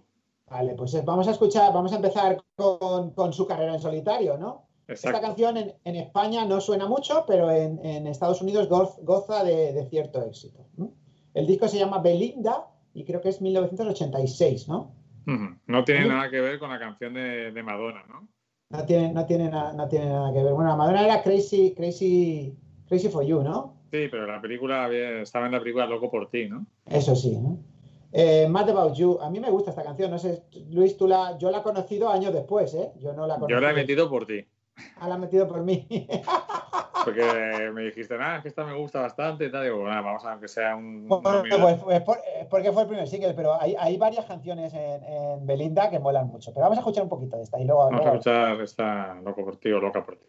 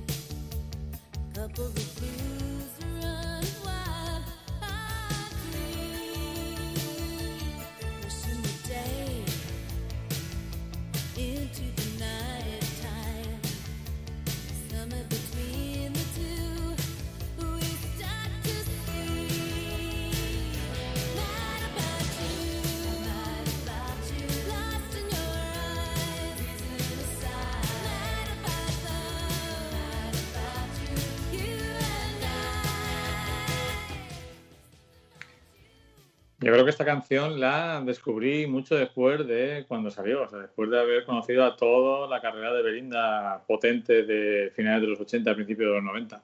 Yo también, como tú. Eh, y de hecho, y el disco lo descubrí. De hecho, yo no sabía que había un primer disco de Belinda. Para mí, Belinda llegó con Heaven on Earth eh, eh, en el 87, ¿no? Hay en este disco algunas, algunas cosas interesantes. Luis. Yo te, te- hay bastantes canciones compuestas también por, por Charlotte Caffey, ¿vale? O sea que estaban separadas, pero, pero no estaban separadas, ¿no? Mm. ¿Entiendes? Un poco era un tal. Eh, sí que es verdad que Jane Whitlin, que es la otra, la- el otro pilar de, de las Go-Go's, no está, ¿no? Pero, por ejemplo, hay una canción aquí muy chula que se llama I Need a Disguise, que si no la has escuchado y nuestros oyentes, si tenemos alguno, ta- si la quieren escuchar, es una canción que está compuesta por Tom Kelly y Bill, Billy Steinberg, de los que hemos Ujú. oído hablar un par de veces aquí. Eh, por ejemplo, son los responsables de Like a Virgin de Madonna. Ujú. Y Susana Hobbs también, Hombre, otra grande.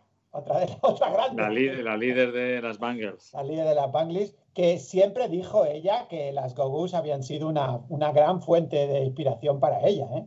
Ujú. Las Go-Go's y, y no me acuerdo ahora cómo se llama la, la Martha, creo que se llama Martha, la de los Motels, ¿no? que, están todos ahí en ese momento. Es una efervescencia musical en la costa oeste norteamericana eh, tremenda. ¿no?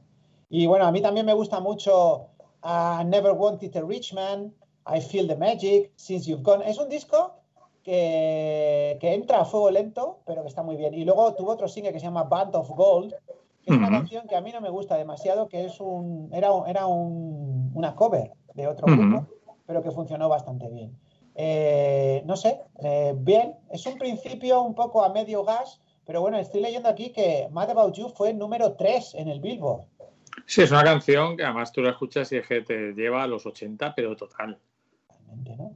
Pero no es, no es epatante, ¿no? Ellas habían sido, habían tenido mucho éxito, We Got Ujú. Beat y Vacation y tal, tal. Pero esta canción es así como más tranqui, no, no, no sé. A mí me gusta mucho, ¿eh? ¿Veis? Pero Más cuanto más la escuchas, más te gusta. cuanto más la justa, más te gusta, ya te digo. Y si y I Need This Guy y si I Feel the Magic son canciones que te, que, que te flipan, ¿eh? Cuando, cuando, las, cuando las pillas. O sea, ¿Sabemos por qué la compañía eligió a- entre las cinco a Belinda? Porque era la que cantaba. La que más era la, la que cantaba, ¿no? Nosotros hacíamos No, más eh, coros, ¿no? En, en- en las, en las de esto, las otras eran coros, ella es la que cantaba, ¿no? Pero ya te digo que Charlotte Caffey está aquí con- junto con ella componiendo muchas Mm. de las canciones, ¿no? O sea, claro, ella dice, venga, voy a sacar un disco en solitario, venga, pero ¿a quién llamo? Pues a mi amiga que está aquí en el grupo, ¿no? Con lo cual ya no somos las Go-Go's, pero, pero seguimos siendo las Go-Go's, ¿no? Pues y- vamos al disco del 87, ¿no? Heaven on Earth, que es el que pega en todo el mundo.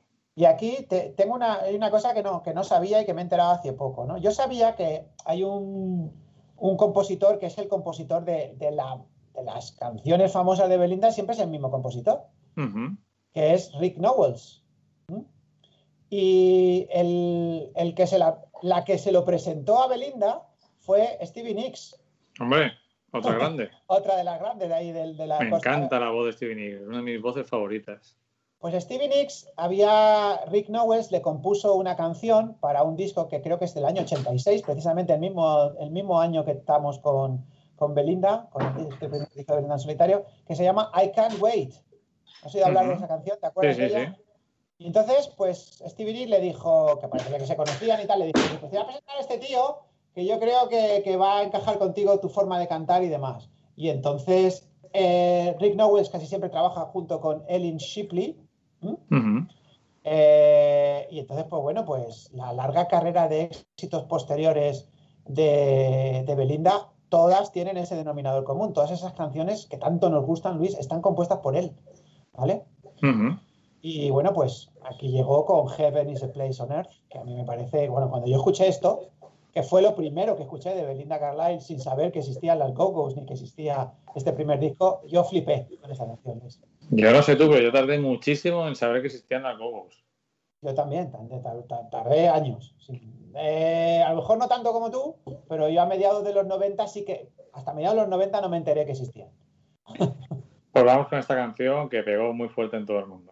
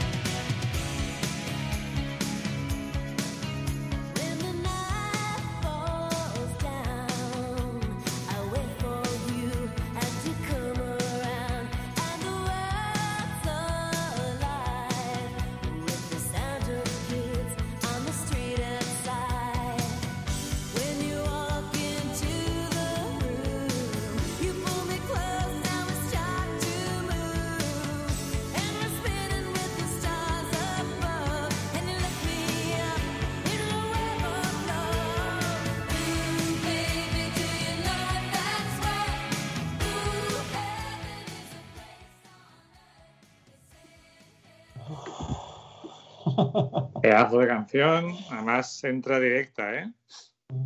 El cielo es Parece un que lugar. empieza en media red, ¿no? Parece que la canción la has, la has pillado empezada.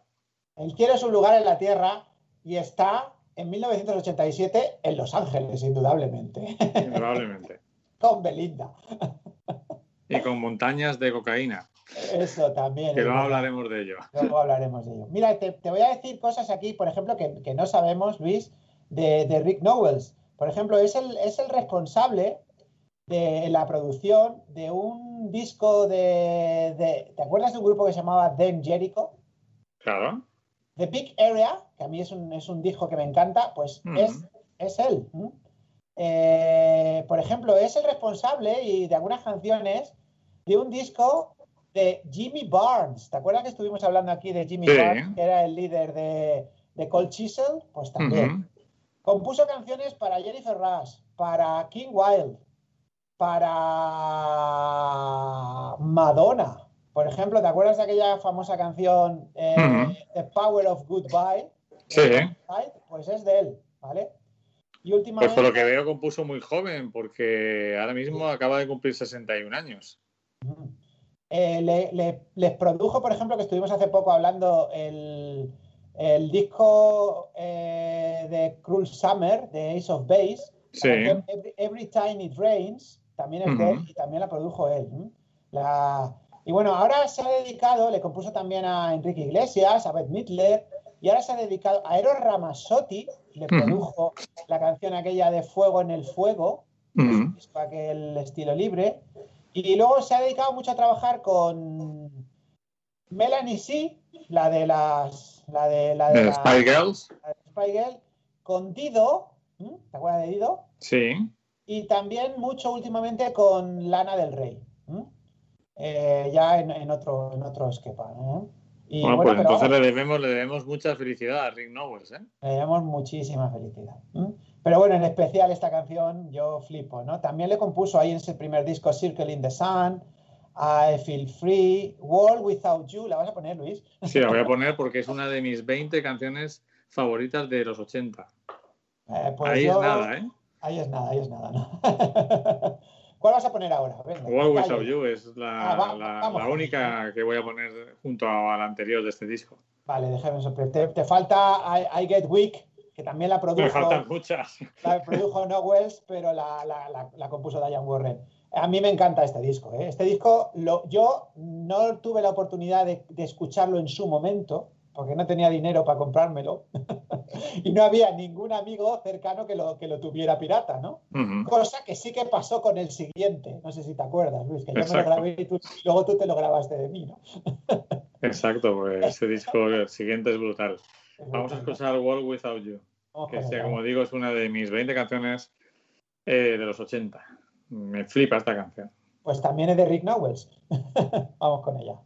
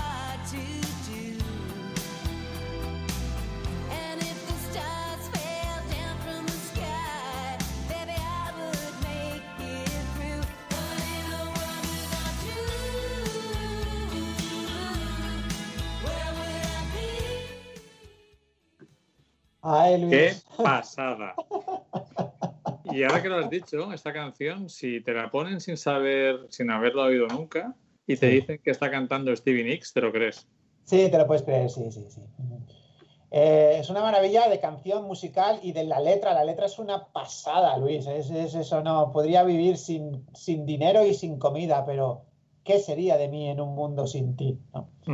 Me parece una maravilla, Luis. O sea, yo, eh, yo hago una reverencia a, a Reed Knowles y a, y a, bueno, a la voz de, de Belinda, que me parece absolutamente, vamos, o sea, cautivante. Esto es, es- me pongo esta canción y yo nunca estuve en Los Ángeles en 1987, pero Mm. me traslado, me traslado allí, me traslado allí completamente.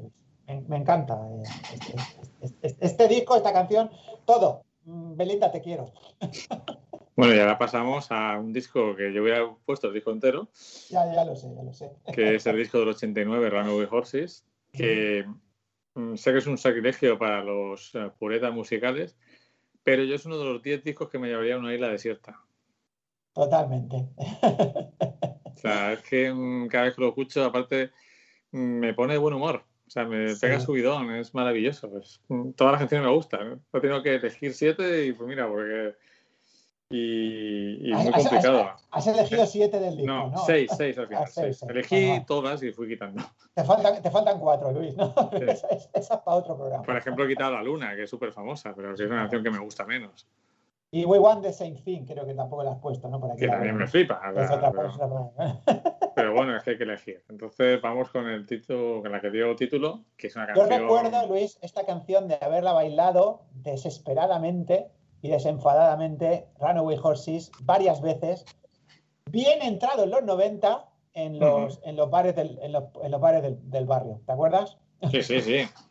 Y me suena que la bailamos un día mágico, una noche mágica, Sí. en, en San Juan, en la playa de San Juan, en verano, con, con mi amigo Pachi, Pues sí. venía claro. alguien más, que nos Eh. pusimos bastante contentos y entramos en la escollera y tuvimos una sesión de sauna tremenda Totalmente, y Runaway Horses. ¿no? y V Horses. La siguieron poniendo durante 10 años, casi 10 años después, la seguían poniendo en, en lo- en los bares aquí, al menos en Alicante, ¿no?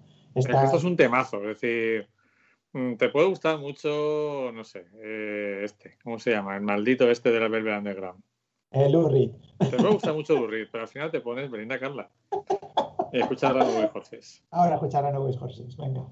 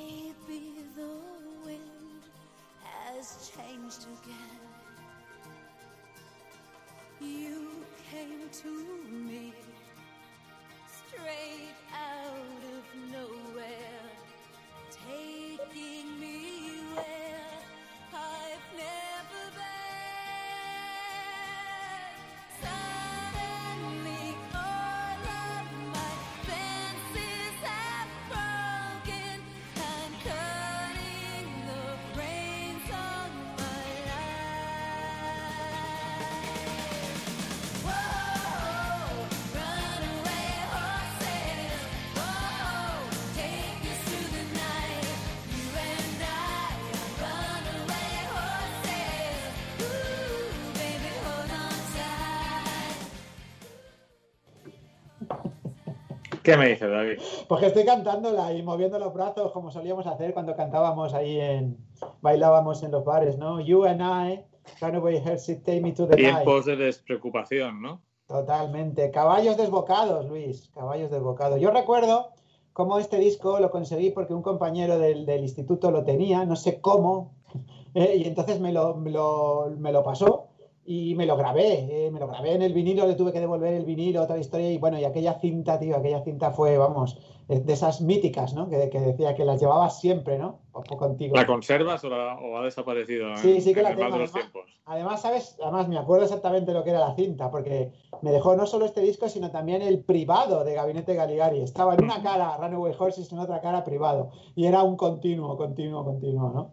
Una, una maravilla Runaway Horses eh, Pues sí, en esto, ¿no? Vamos a, Vamos. vamos a escuchar, vamos a desgranarlo casi entero, ¿no?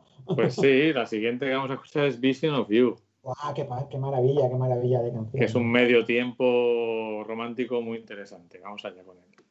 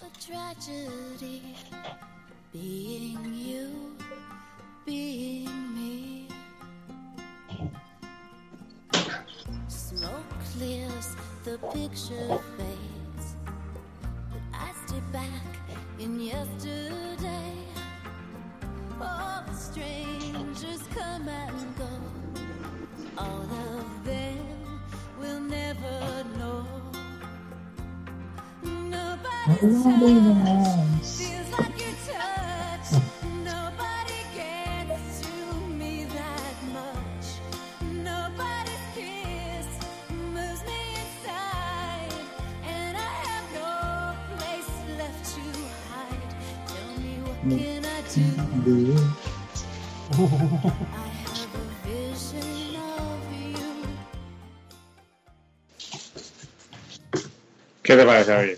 Pues nada, fíjate que, que- me parece, Luis, que he ido a, a rescatar el disco. No sé si ahora me ves. Mira, mira. Ya te veo. aquí- ahora que tengo aquí entre mis manos. Sí, me acuerdo, yo estaba enamorado de esta foto de, de Belinda, ¿no? Es que además a mí me parecía la, la- la- la chica perfecta. No sabía que era cocainómana, evidentemente. Pero bueno, me parecía la, la mujer perfecta. Cantaba, can- decía cosas súper chulas. Lo poco que yo entendía de las letras, ¿no? Me decía esta canción, dice, "Te- ¿qué puedo hacer si he tenido una visión de ti, ¿no? Nada, yo, para mí era una maravilla, ¿no? Y, y la Era la mujer ideal, soñada. Sí, la mujer soñada, la mujer soñada, sinceramente, así, ¿no? Y bueno, yo recuerdo que yo me enamoré perdidamente de ella. Creo que vas a poner ahora el, la- lo que fue el primer single del disco, que ese, ese vídeo, vamos, lo, tuve la suerte de que lo, lo grabé y, vamos, lo machacaba. Yo creo que la cinta, no sé, no sé cómo se, si la tendré por ahí todavía, pero vamos, me lo veía en, en bucle, ¿no? El vídeo de Leave el Iron, que me pareció, vamos, una, una, una maravilla de canción también. Si es que me gustan todas, si es que no, ¿qué, qué voy a decir? Esto también es- era un llenapistas, ¿eh? Totalmente. Vamos Vamos a a escucharla.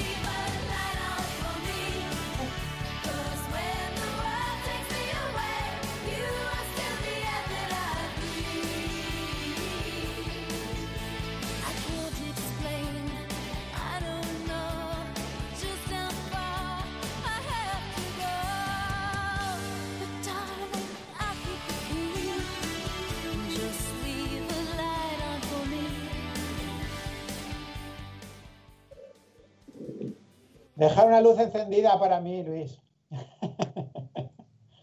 Una pasada. Una maravilla, yo, vamos, es... eh, Yo he de reconocer que, mira, este, este disco que te he enseñado, bueno, los que tal, tengo aquí el, el- el- el CD, ¿no? Eh, luego me lo compré, ¿no? Años después, porque, y de vez en cuando me lo pongo, ¿eh, Luis? A mí es, es uno de esos, de- una de esas, de esos discos que, que forman parte de, de mi vida, ¿no? Eh, Pues sí. No sé si es el mejor de Belinda, pero es el, es el que más me llegó a mí por el momento vital en el que, en el que lo escuché. Y me parece una maravilla, ¿no? O sea, me, me- me encanta. A mí es uno de los que más me llegan.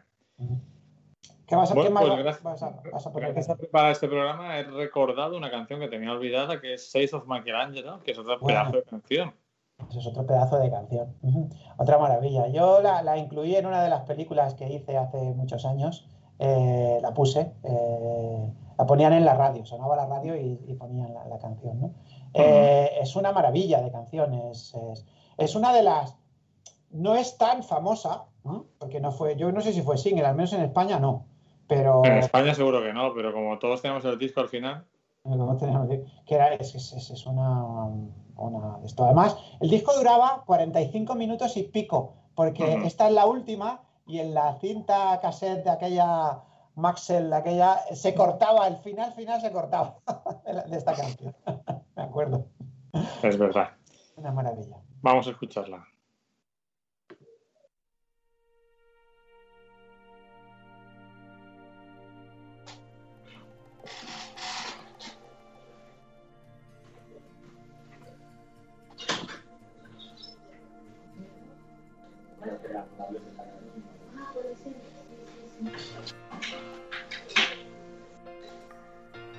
Still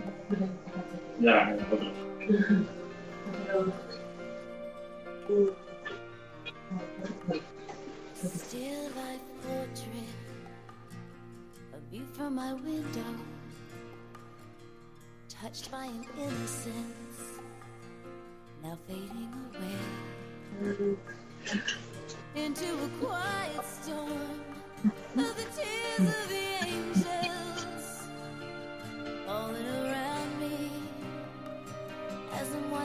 days. I frame colors of passion against a fading sky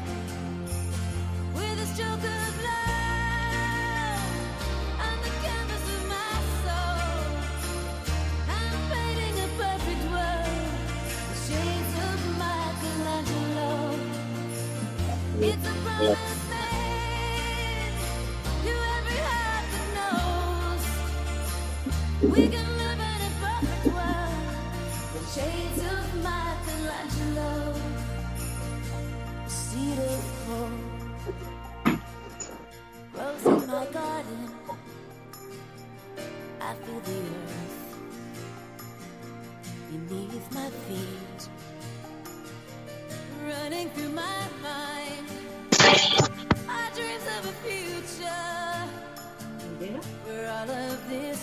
this world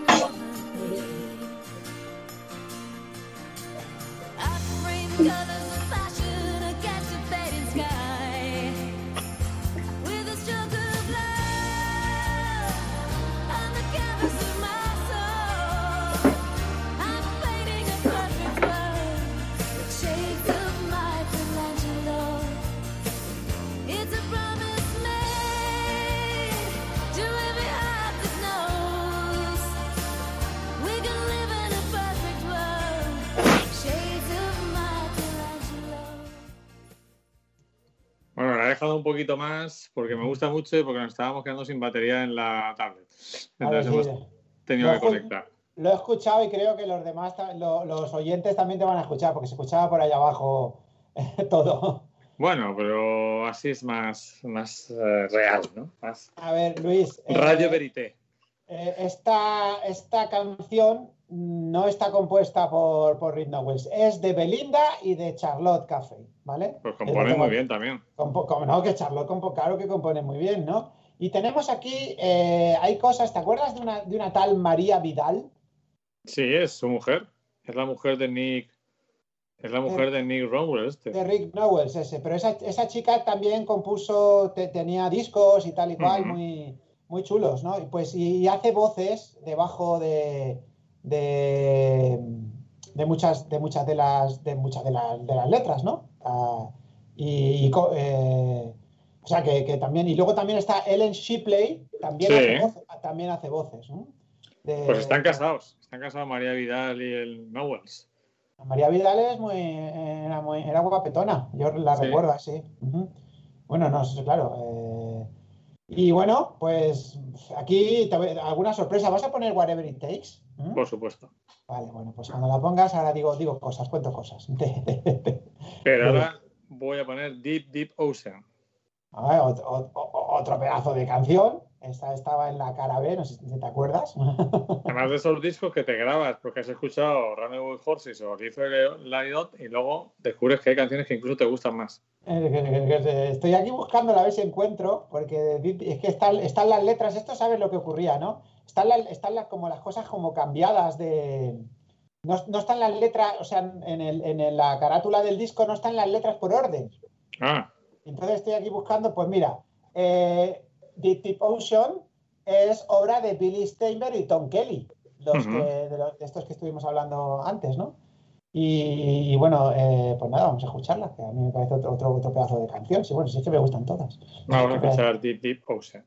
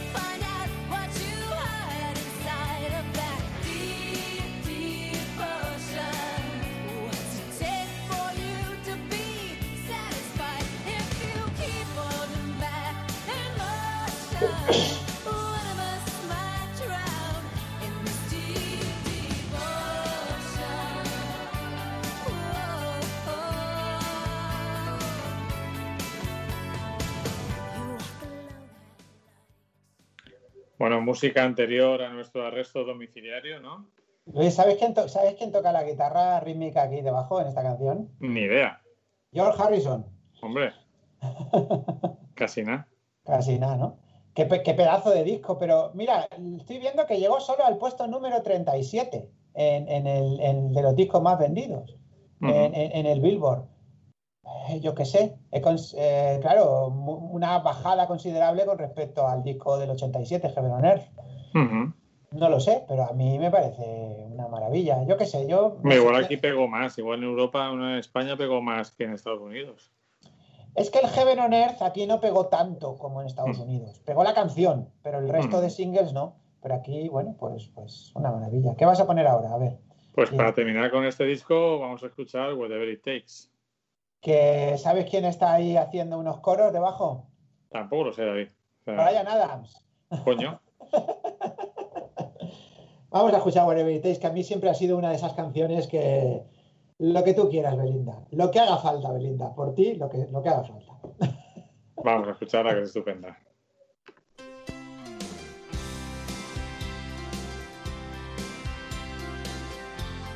¿No crees que esta canción la voy a haber cantado Bonnie Tyler también? Totalmente. Es muy de Bonnie Tyler este, este tema.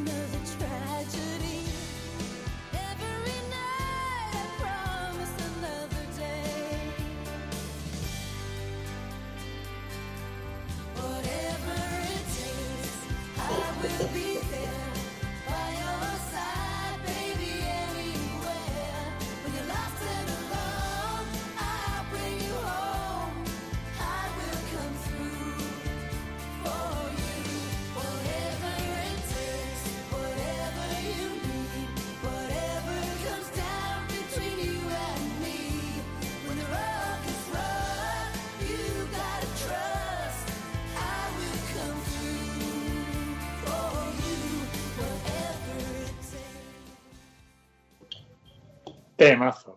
Temazo, temazo, Luis. De, de Nowells y de Shipley también es, es la canción esta. Una maravilla, Luis. eh, como todo Runaway Horses.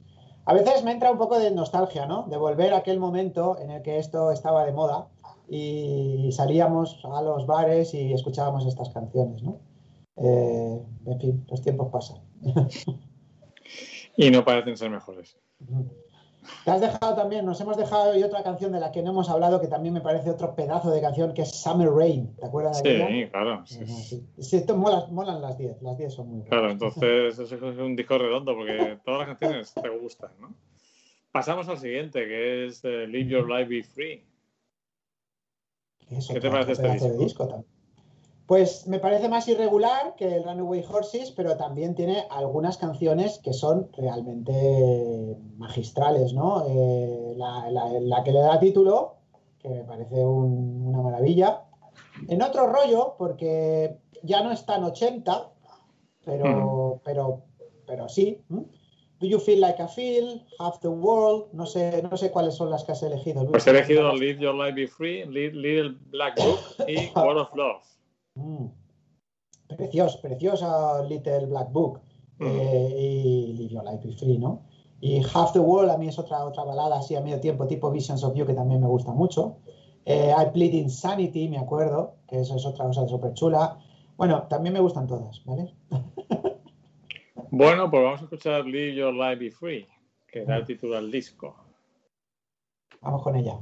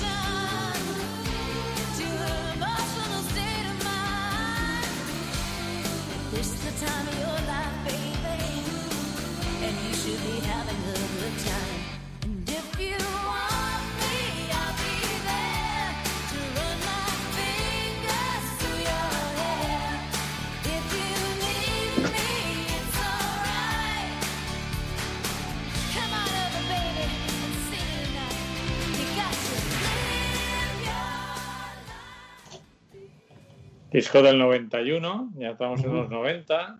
Ujú. Quizá el tiempo de Belinda estaba tocando su fin como estrella de masas. Total, sí, empieza un poco a, a- a decaer su estrella de masas, ¿no? Pero, eh, pero esta canción, es- este disco fue, tuvo cierto, cierto éxito, eh, cierta repercusión. Mien- Mientras que te digo yo que, por ejemplo, de los, de los Beautiful South yo me desenganché, de este de Belinda no me llegué a desenganchar, aunque... No estabas enamorado de ella, Yo imposible. estaba, enamorado de ella, sí, ¿no? Y no me lo compré, Luis, porque eh, yo qué sé, pues no lo sé muy bien, porque creo que, que, vamos, pues las cosas, ¿no? Lo, lo- lo- lo compré pues en vinilo, me acuerdo, en, en Sevilla, en, un, en el corte inglés de Sevilla, me lo compré, pues sería ya el año 94 o 95, y lo tengo en vinilo, el, este disco que fue donde...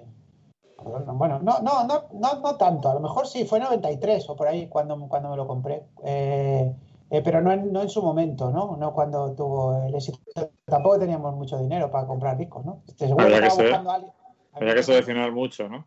Claro, entonces los de Ajá estaban claros, los de Belinda, pues bueno, cuando, cuando podía, ¿no? Eh, me gusta este disco, es más irregular, tiene, tiene muchas más cosas distintas, ¿no? Por ejemplo, esta canción no es eh, el hit típico de los 80, ¿no? Estamos ya tiene más componente algo rockero, un poco, es distinto.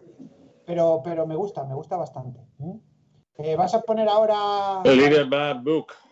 Vale, esa no fue muy famosa, es de la cara B, eh, pero muy interesante, ¿no? Donde tenía todo anotado, ¿no? En, en mi pequeño libro negro, ¿no? Donde ano- anotaba las cosas, ¿no? A mí me gusta mucho, mm, creo que mm, se parece más a las canciones de Runaway Horses, a las medio tiempo, Sí, es más sí. tiene mucho que ver con canciones de, la- de las más mm, melódicas de Madonna, como Sí, aquella de Hasta que la muerte nos separe, Sí, ¿te acuerdas? Esa sí. El parte. Sí, sí, sí, sí, sí, sí, sí. Muy chula, muy chula. muy, um, y a mí me encanta esta canción, vamos a escucharla. Vamos con ella.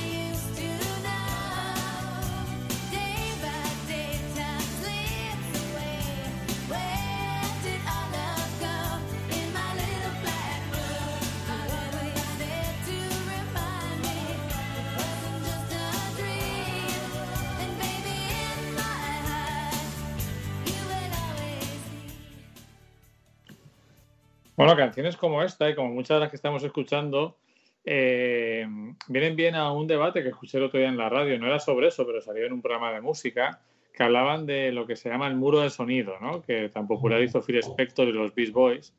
Eh, los aficionados a la música que prefieren eh, que los discos parezcan más una actuación en directo, donde se escuchan más claramente cada, cada instrumento por separado, y más estas canciones que son una amalgama, donde se junta la, la voz de la cantante va por un lado, pero luego el fondo es una mezcla de coros, sonidos electrónicos, sonidos instrumentales. A mí eso me gusta mucho, el muro de sonido. Pero no sé qué opinas tú.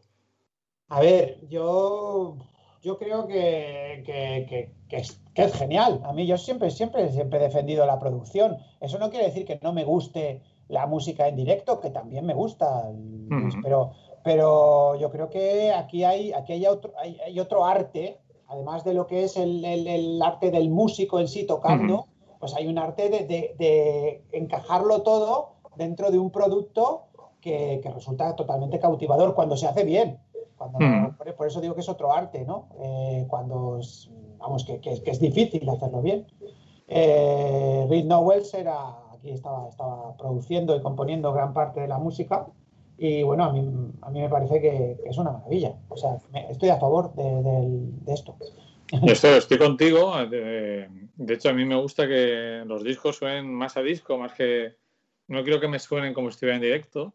De hecho, eh, yo, yo defiendo que los músicos en un concierto improvisen todo lo que quieran, pero yo personalmente reconozco que cuando veo un concierto me gusta que se parezca al disco. No sé si es un sacrilegio, pero Sí. y- y no, no me cabreo si me las cambian, sino que simplemente digo, joder, casi que me mola más escuchar el disco. Sí, estoy, estoy contigo, estoy de acuerdo contigo. Si es que a mí, pues eso, o sea, que no, pero vamos a ver, no hay que ser, yo qué sé, yo es que esas, esas cosas de ser tan purista, vamos a ver, pues estamos hablando de un disco, no estamos hablando de un concierto. Una cosa es un disco, otra cosa es un concierto, vale. Lo típico que te dicen, no, es que, ¿te acuerdas aquella cosa que estaba muy de moda en los 90 y tal? Es que, claro, esto es pre- música precocinada, lo que mola Mm. es verlos tocar en directo. Pues sí, vale, bien, sí, de acuerdo, pero bueno, también puede molar el disco, ¿no? Claro. Aunque, aunque esté precocinado, ¿entiendes? Creo que, David, creo que en música estamos más de acuerdo que en cine y política. En cine solíamos estar más de acuerdo antes. Ahora que ahora es que yo estoy estoy cero en cine. El cine de ahora es de cero para mí. Hombre, también lo que ocurre un poco lo que comentabas tú, que el- igual que la música le pasó, el cine se está dispersando, ¿no? No hay un cine más de masas o más eh, generalista. Entonces, cada uno va viendo cosas y conforme va viendo cosas, el, el gusto te va cambiando. Eso es evidente. Eso es evidente. Bueno, pues para terminar con Live Your Life Be Free del 91 vamos a escuchar World of Love, Mundo de Amor. Sí, esa, esa, esa, esa también molaba mucho, ¿no? Eh, yo tenía aquí, tengo, tengo especial esto por la canción Loneliness Game, que es la última. Esta- esa de, de World of Love está compuesta también, en- entre otros, por Charlotte Caffey, ¿vale? Ellos, ellas siguieron siempre juntas, siendo amigas ¿no? Ujú. y, trabajando juntas, ¿no?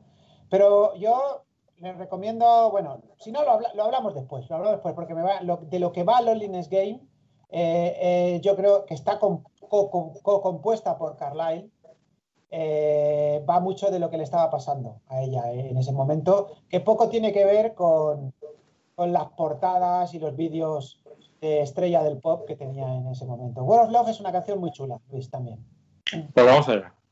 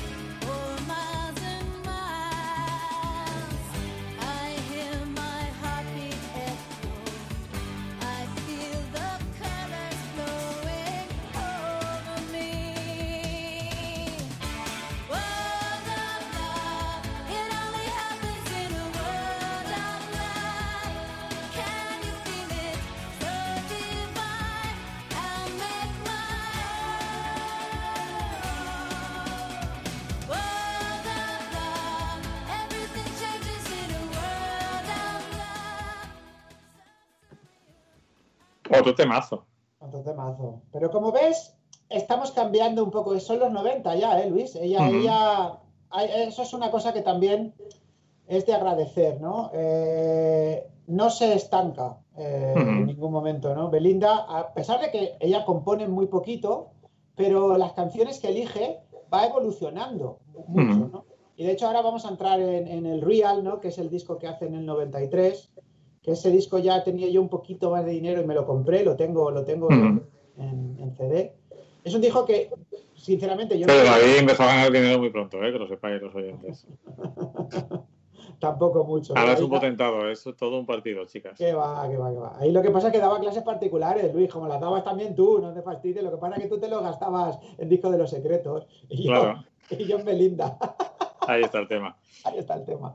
Que eh, ella, eh, pues eso, intentaba innovar, ¿no? En Real, eh, el nombre no es baladí, ¿no? Es cuando eh, vuelve un poquito a, a lo que a ella le gusta. Es el disco que compone en su totalidad prácticamente con Charlotte Caffey. La componen a media los dos, las dos, más otros compositores. No está Rick Knowles en la producción. Ellen Shipley aporta algo, pero poco. Y bueno, pues es un sonido que vuelven a intentar ir al- al- a, las go-go's, a lo que, a lo que ellas son. Son rockeras, son punk, son rockeras. Y no, Ujú. y, no, y no son pop, ¿no? El disco, ya te digo que yo me llevé una desilusión cuando me lo compré, porque yo, me, yo quería un, un Belinda puro, ¿no? Un Ujú. Runaway Horses, ¿no? Pero con el paso de los años a mí no me disgusta ese disco y va- vas a poner Beat Scary Animal, ¿no? Que de animal, sí. Esa canción, dentro de todo lo que es el disco, es la que es, digamos, más asequible para, para una primera escucha. Claro, en, en cierto modo era elegido por eso, ¿no? Eh, Para porque- vendérselo a nuestros oyentes. Vamos a escuchar. El amor es un gran animal asustadizo. Vamos allá.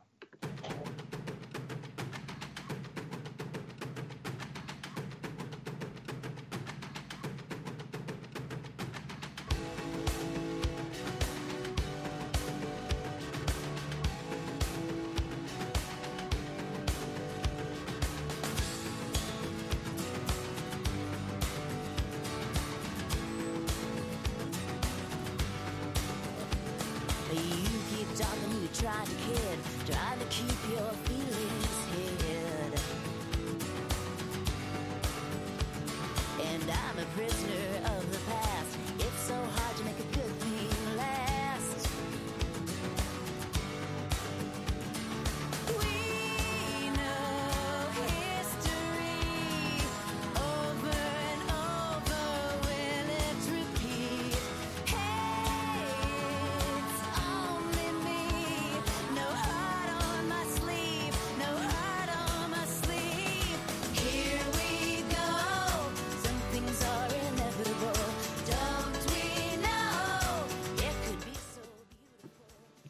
Suenan a unas go-go's eh, suavizadas. Sí. Es curioso, mira, me acabo de enterar de una cosa ahora que mm, me ha dejado un poco descolocado. Resulta que el segundo single de este disco, que se llama Mm. Lay Down Your Arms, que lo componen entre la Cafe, Ellen Shipley y ot- no sé quién es aquí, Shuket, es una cover de una canción que Cafe, eh, el primer single de la banda que tenía. Ujú. Porque Caffey también tuvo un. Charlotte Caffey, una de las componentes de, los, de las Gogos, creó una banda a finales de los, och- de los 80. La banda se llama The Graces. ¿vale? Y a que no sabes quién estaba en esa banda junto a Charlotte Caffey. ¿Quién puede estar? Alguna pista, ¿no? Pues. Ay, es que si lo digo así un poco fuerte, te voy a decir una pista. Eh, puta. Joder. Eh, no sé. Te la voy a Eh, decir en inglés. I'm a bitch. ah, sí. ¿Cómo se llama? Sí, ¿cómo se llama esa tía? Meredith Brooks. Meredith Brooks. Ahí la Mm. tienes. For- formaba parte de, de- Y si escuchas, esta canción tiene un toque a Beach en algunos trozos del, del- Sí. del tema. O sea que esta señorita Charlotte Caffey era más importante de lo que realmente todos conocemos, ¿no? Pero bueno, claro, como no cantaba, pues se quedó ahí un poquito en segundo plano, ¿no? Eh, pero al final todo, digamos, encaja un poquito, ¿no? ¿Ves? Pues sí, la verdad que sí. Y bueno, para terminar con la carrera más conocida de Belinda, aunque ahora tenemos algún tema más, del disco de Woman and a Man, que yo desconocía su existencia, he seleccionado la canción In Too Deep. Vale, Este disco yo tengo una, una relación especial con él porque fue un disco que prácticamente en España no se promocionó. El vídeo de Into Deep lo ponían porque era así bastante sexy, ¿no? Yo no necesitaría, no necesitaba nada más sexy porque yo ya estaba completamente enamorado de Belinda, ¿no? Aquí en este, en este vídeo se paseaba por un pueblo italiano, al pie de las montañas, no, por un pueblo italiano, y en una, en una, en una fuente, pues ella se metía ahí en la fuente, bañaba y tal, ante la vista de todos los lugareños, ¿no? Vuelve con Rick Nowels en este disco, ¿no? después del fracaso, el fiasco que fue Real, porque realmente no funcionó. Real. Y bueno, pues Into Deep es su canción más famosa, pero bueno, hay, hay aquí eh, Per Gessle de Roxette, que compone dos temas. Muy Ujú. interesantes. Uno que se llama Always Breaking My Heart, que a mí me, me gusta especialmente. Y bueno, eh, luego también tiene una cover de una canción de, de los Crowded House, de Neil Finn. Ujú. Eh, en Crowded House se llama She Goes On y aquí se llama He Goes On. Le cambia el she por el he, ¿no? Como Ujú. mujer. A mí es un disco que me parece otro, otro pedazo de disco. ¿m? Yo lo- me lo compré de saldo en Australia, en Sydney. En una, tienda de Sydney lo encontré porque, claro, en el 96 en España esto sonó muy poquito, muy, muy poquito. Yo no, no tuve conciencia de él. Y- Fue el primer disco de ella que se me escapó. Y bueno, no, no gozó de mucho éxito en general, porque bueno, ya estaba, digamos, los tiempos habían cambiado, ella ya estaba, el Real, digamos, como que la perdió para el gran público. En Norteamérica tampoco gozó de, de éxito, ¿no?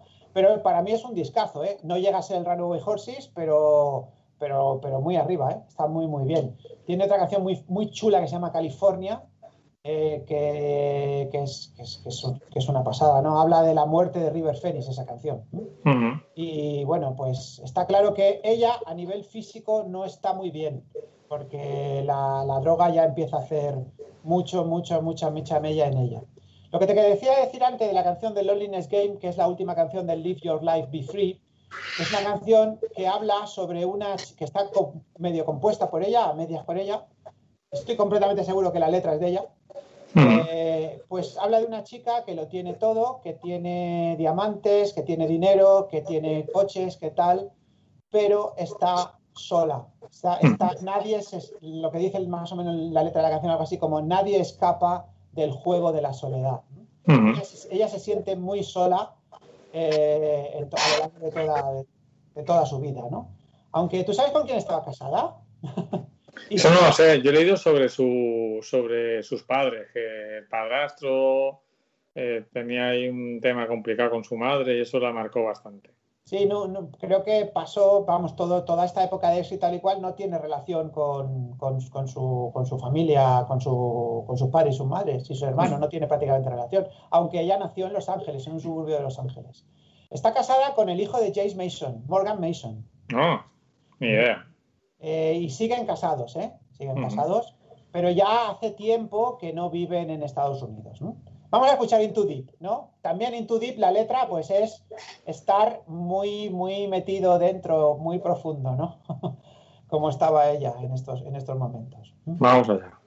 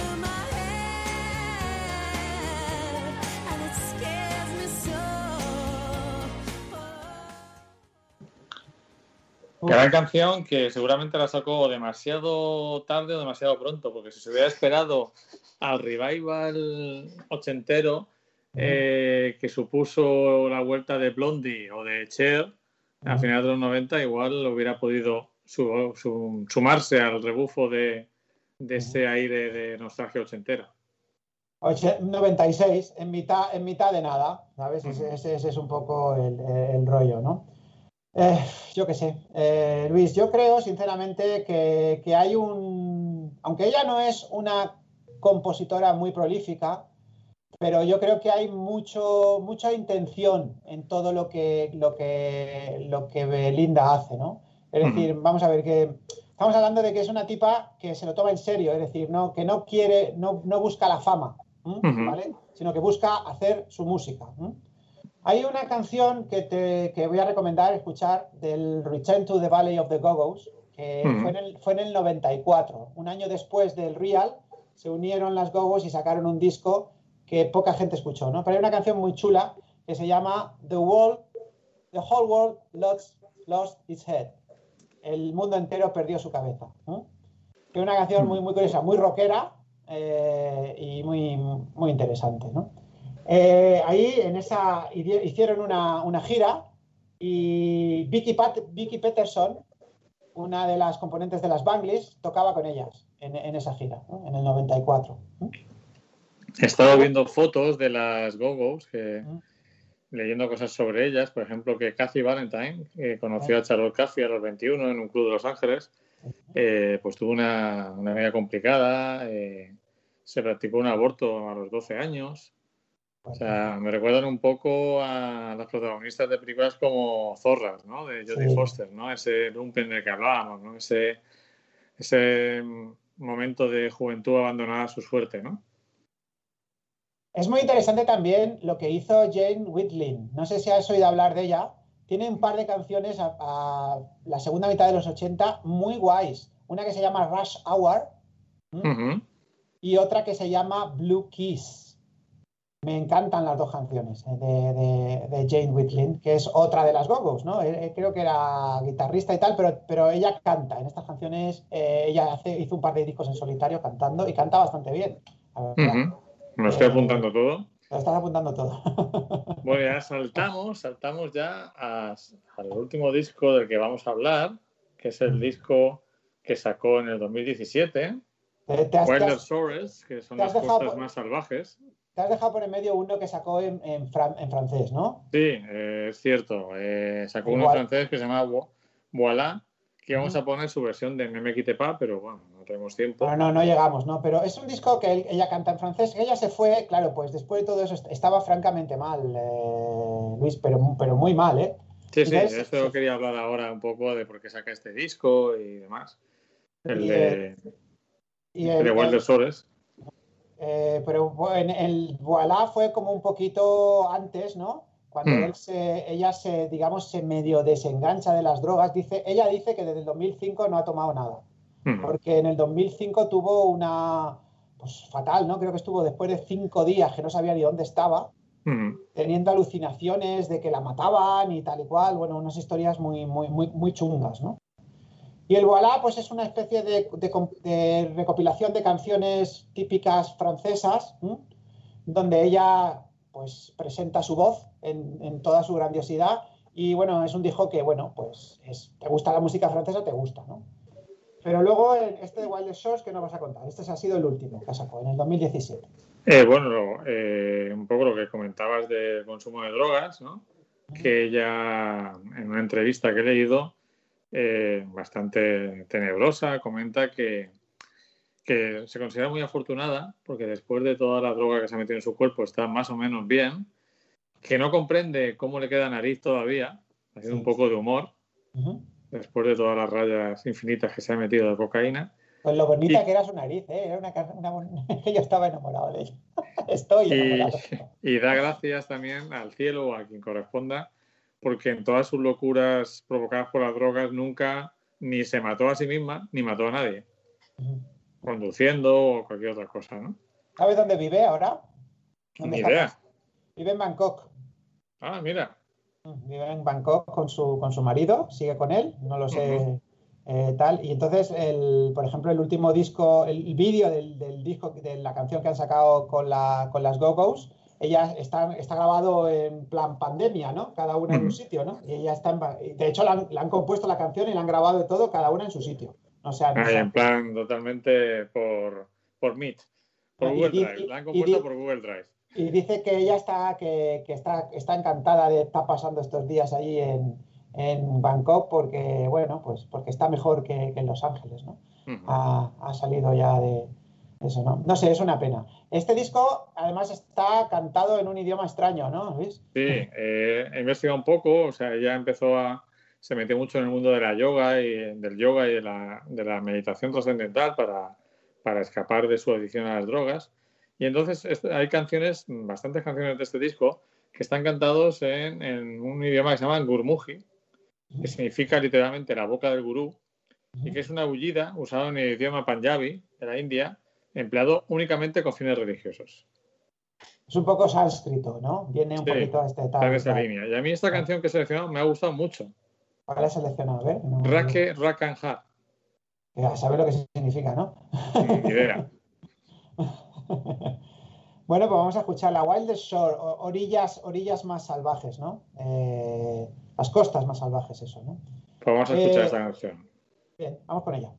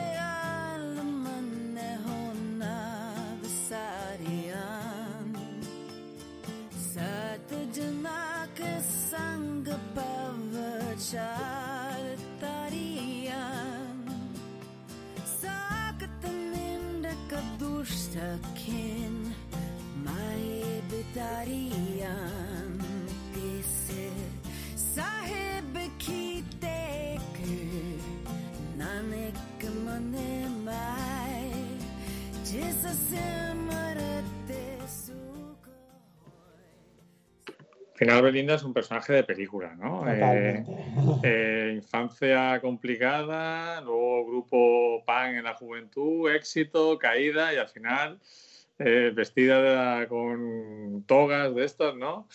Cantando canciones de mantra religioso, que este es un, mantra para la protección completa contra las debilidades físicas y, limi- y- y económicas. Sí, sí, lo he visto aquí, lo he visto aquí. ¿Sabes? Lo que dice es Dios protector quien, quien escuda a todos. Mm. Eh, eso es, Ra- Rake Ranjantar es Dios protector. Mm. Es, es lo que es un mantra de los típicos de los yogas y tal y cual. Es chula, ¿eh? A mí, es- yo, vamos, yo escuché este disco hace cuatro o cinco, no, tres años, ¿no? En, en el Ujú. 2017. Yo creo que me enteré en el 2018 porque era difícil enterarte de que, de que lo había sacado, ¿no? Eh, no sé, Luis, ¿para cuándo una película eh, sobre ella? Pues eh, ya están tardando porque Hollywood hace películas de cualquier cosa, o sea que... Y para Pero- concluir, en este... Bueno, sí, dime, David. No, ¿querías pero, que, pero que- que- que- ¿quién podría interpretar a, a- a Belinda? Ah, a ver, a ver. Se parece a alguien, la verdad. Cuando veo fotos suyas de ahora, de, de la actual Belinda, Está muy delgada ahora, tiene 62 años. mm, Pero bueno, claro, no ha perdido todo un poquito su encanto, ¿no? De aquellos Mm. años, pero, pero bueno, está viva, eso es lo importante. mm. No, no, yo veo fotos suyas y me recuerda a otra, una actriz, pero ahora mismo no caigo. Y en este disco he seleccionado una versión acústica de Heaven is a Place on Earth que me ha encantado, que está dentro Ah, del sea, disco.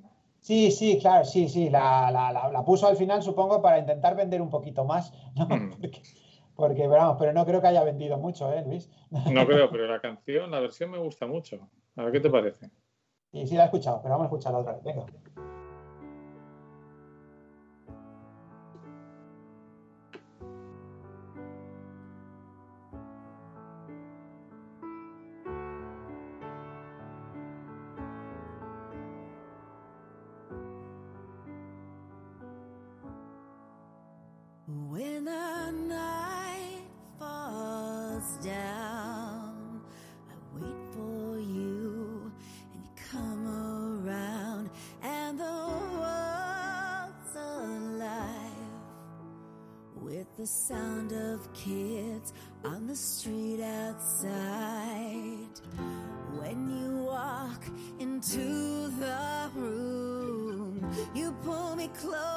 And we start to move.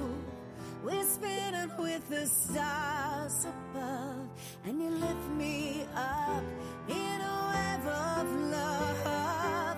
Ooh, baby, do you know that's what?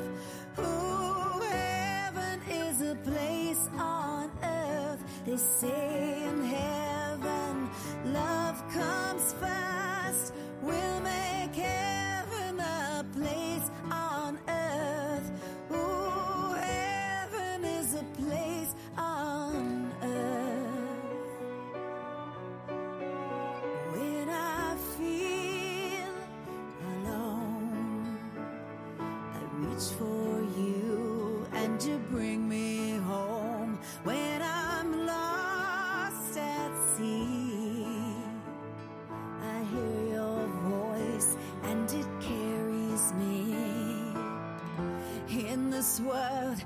just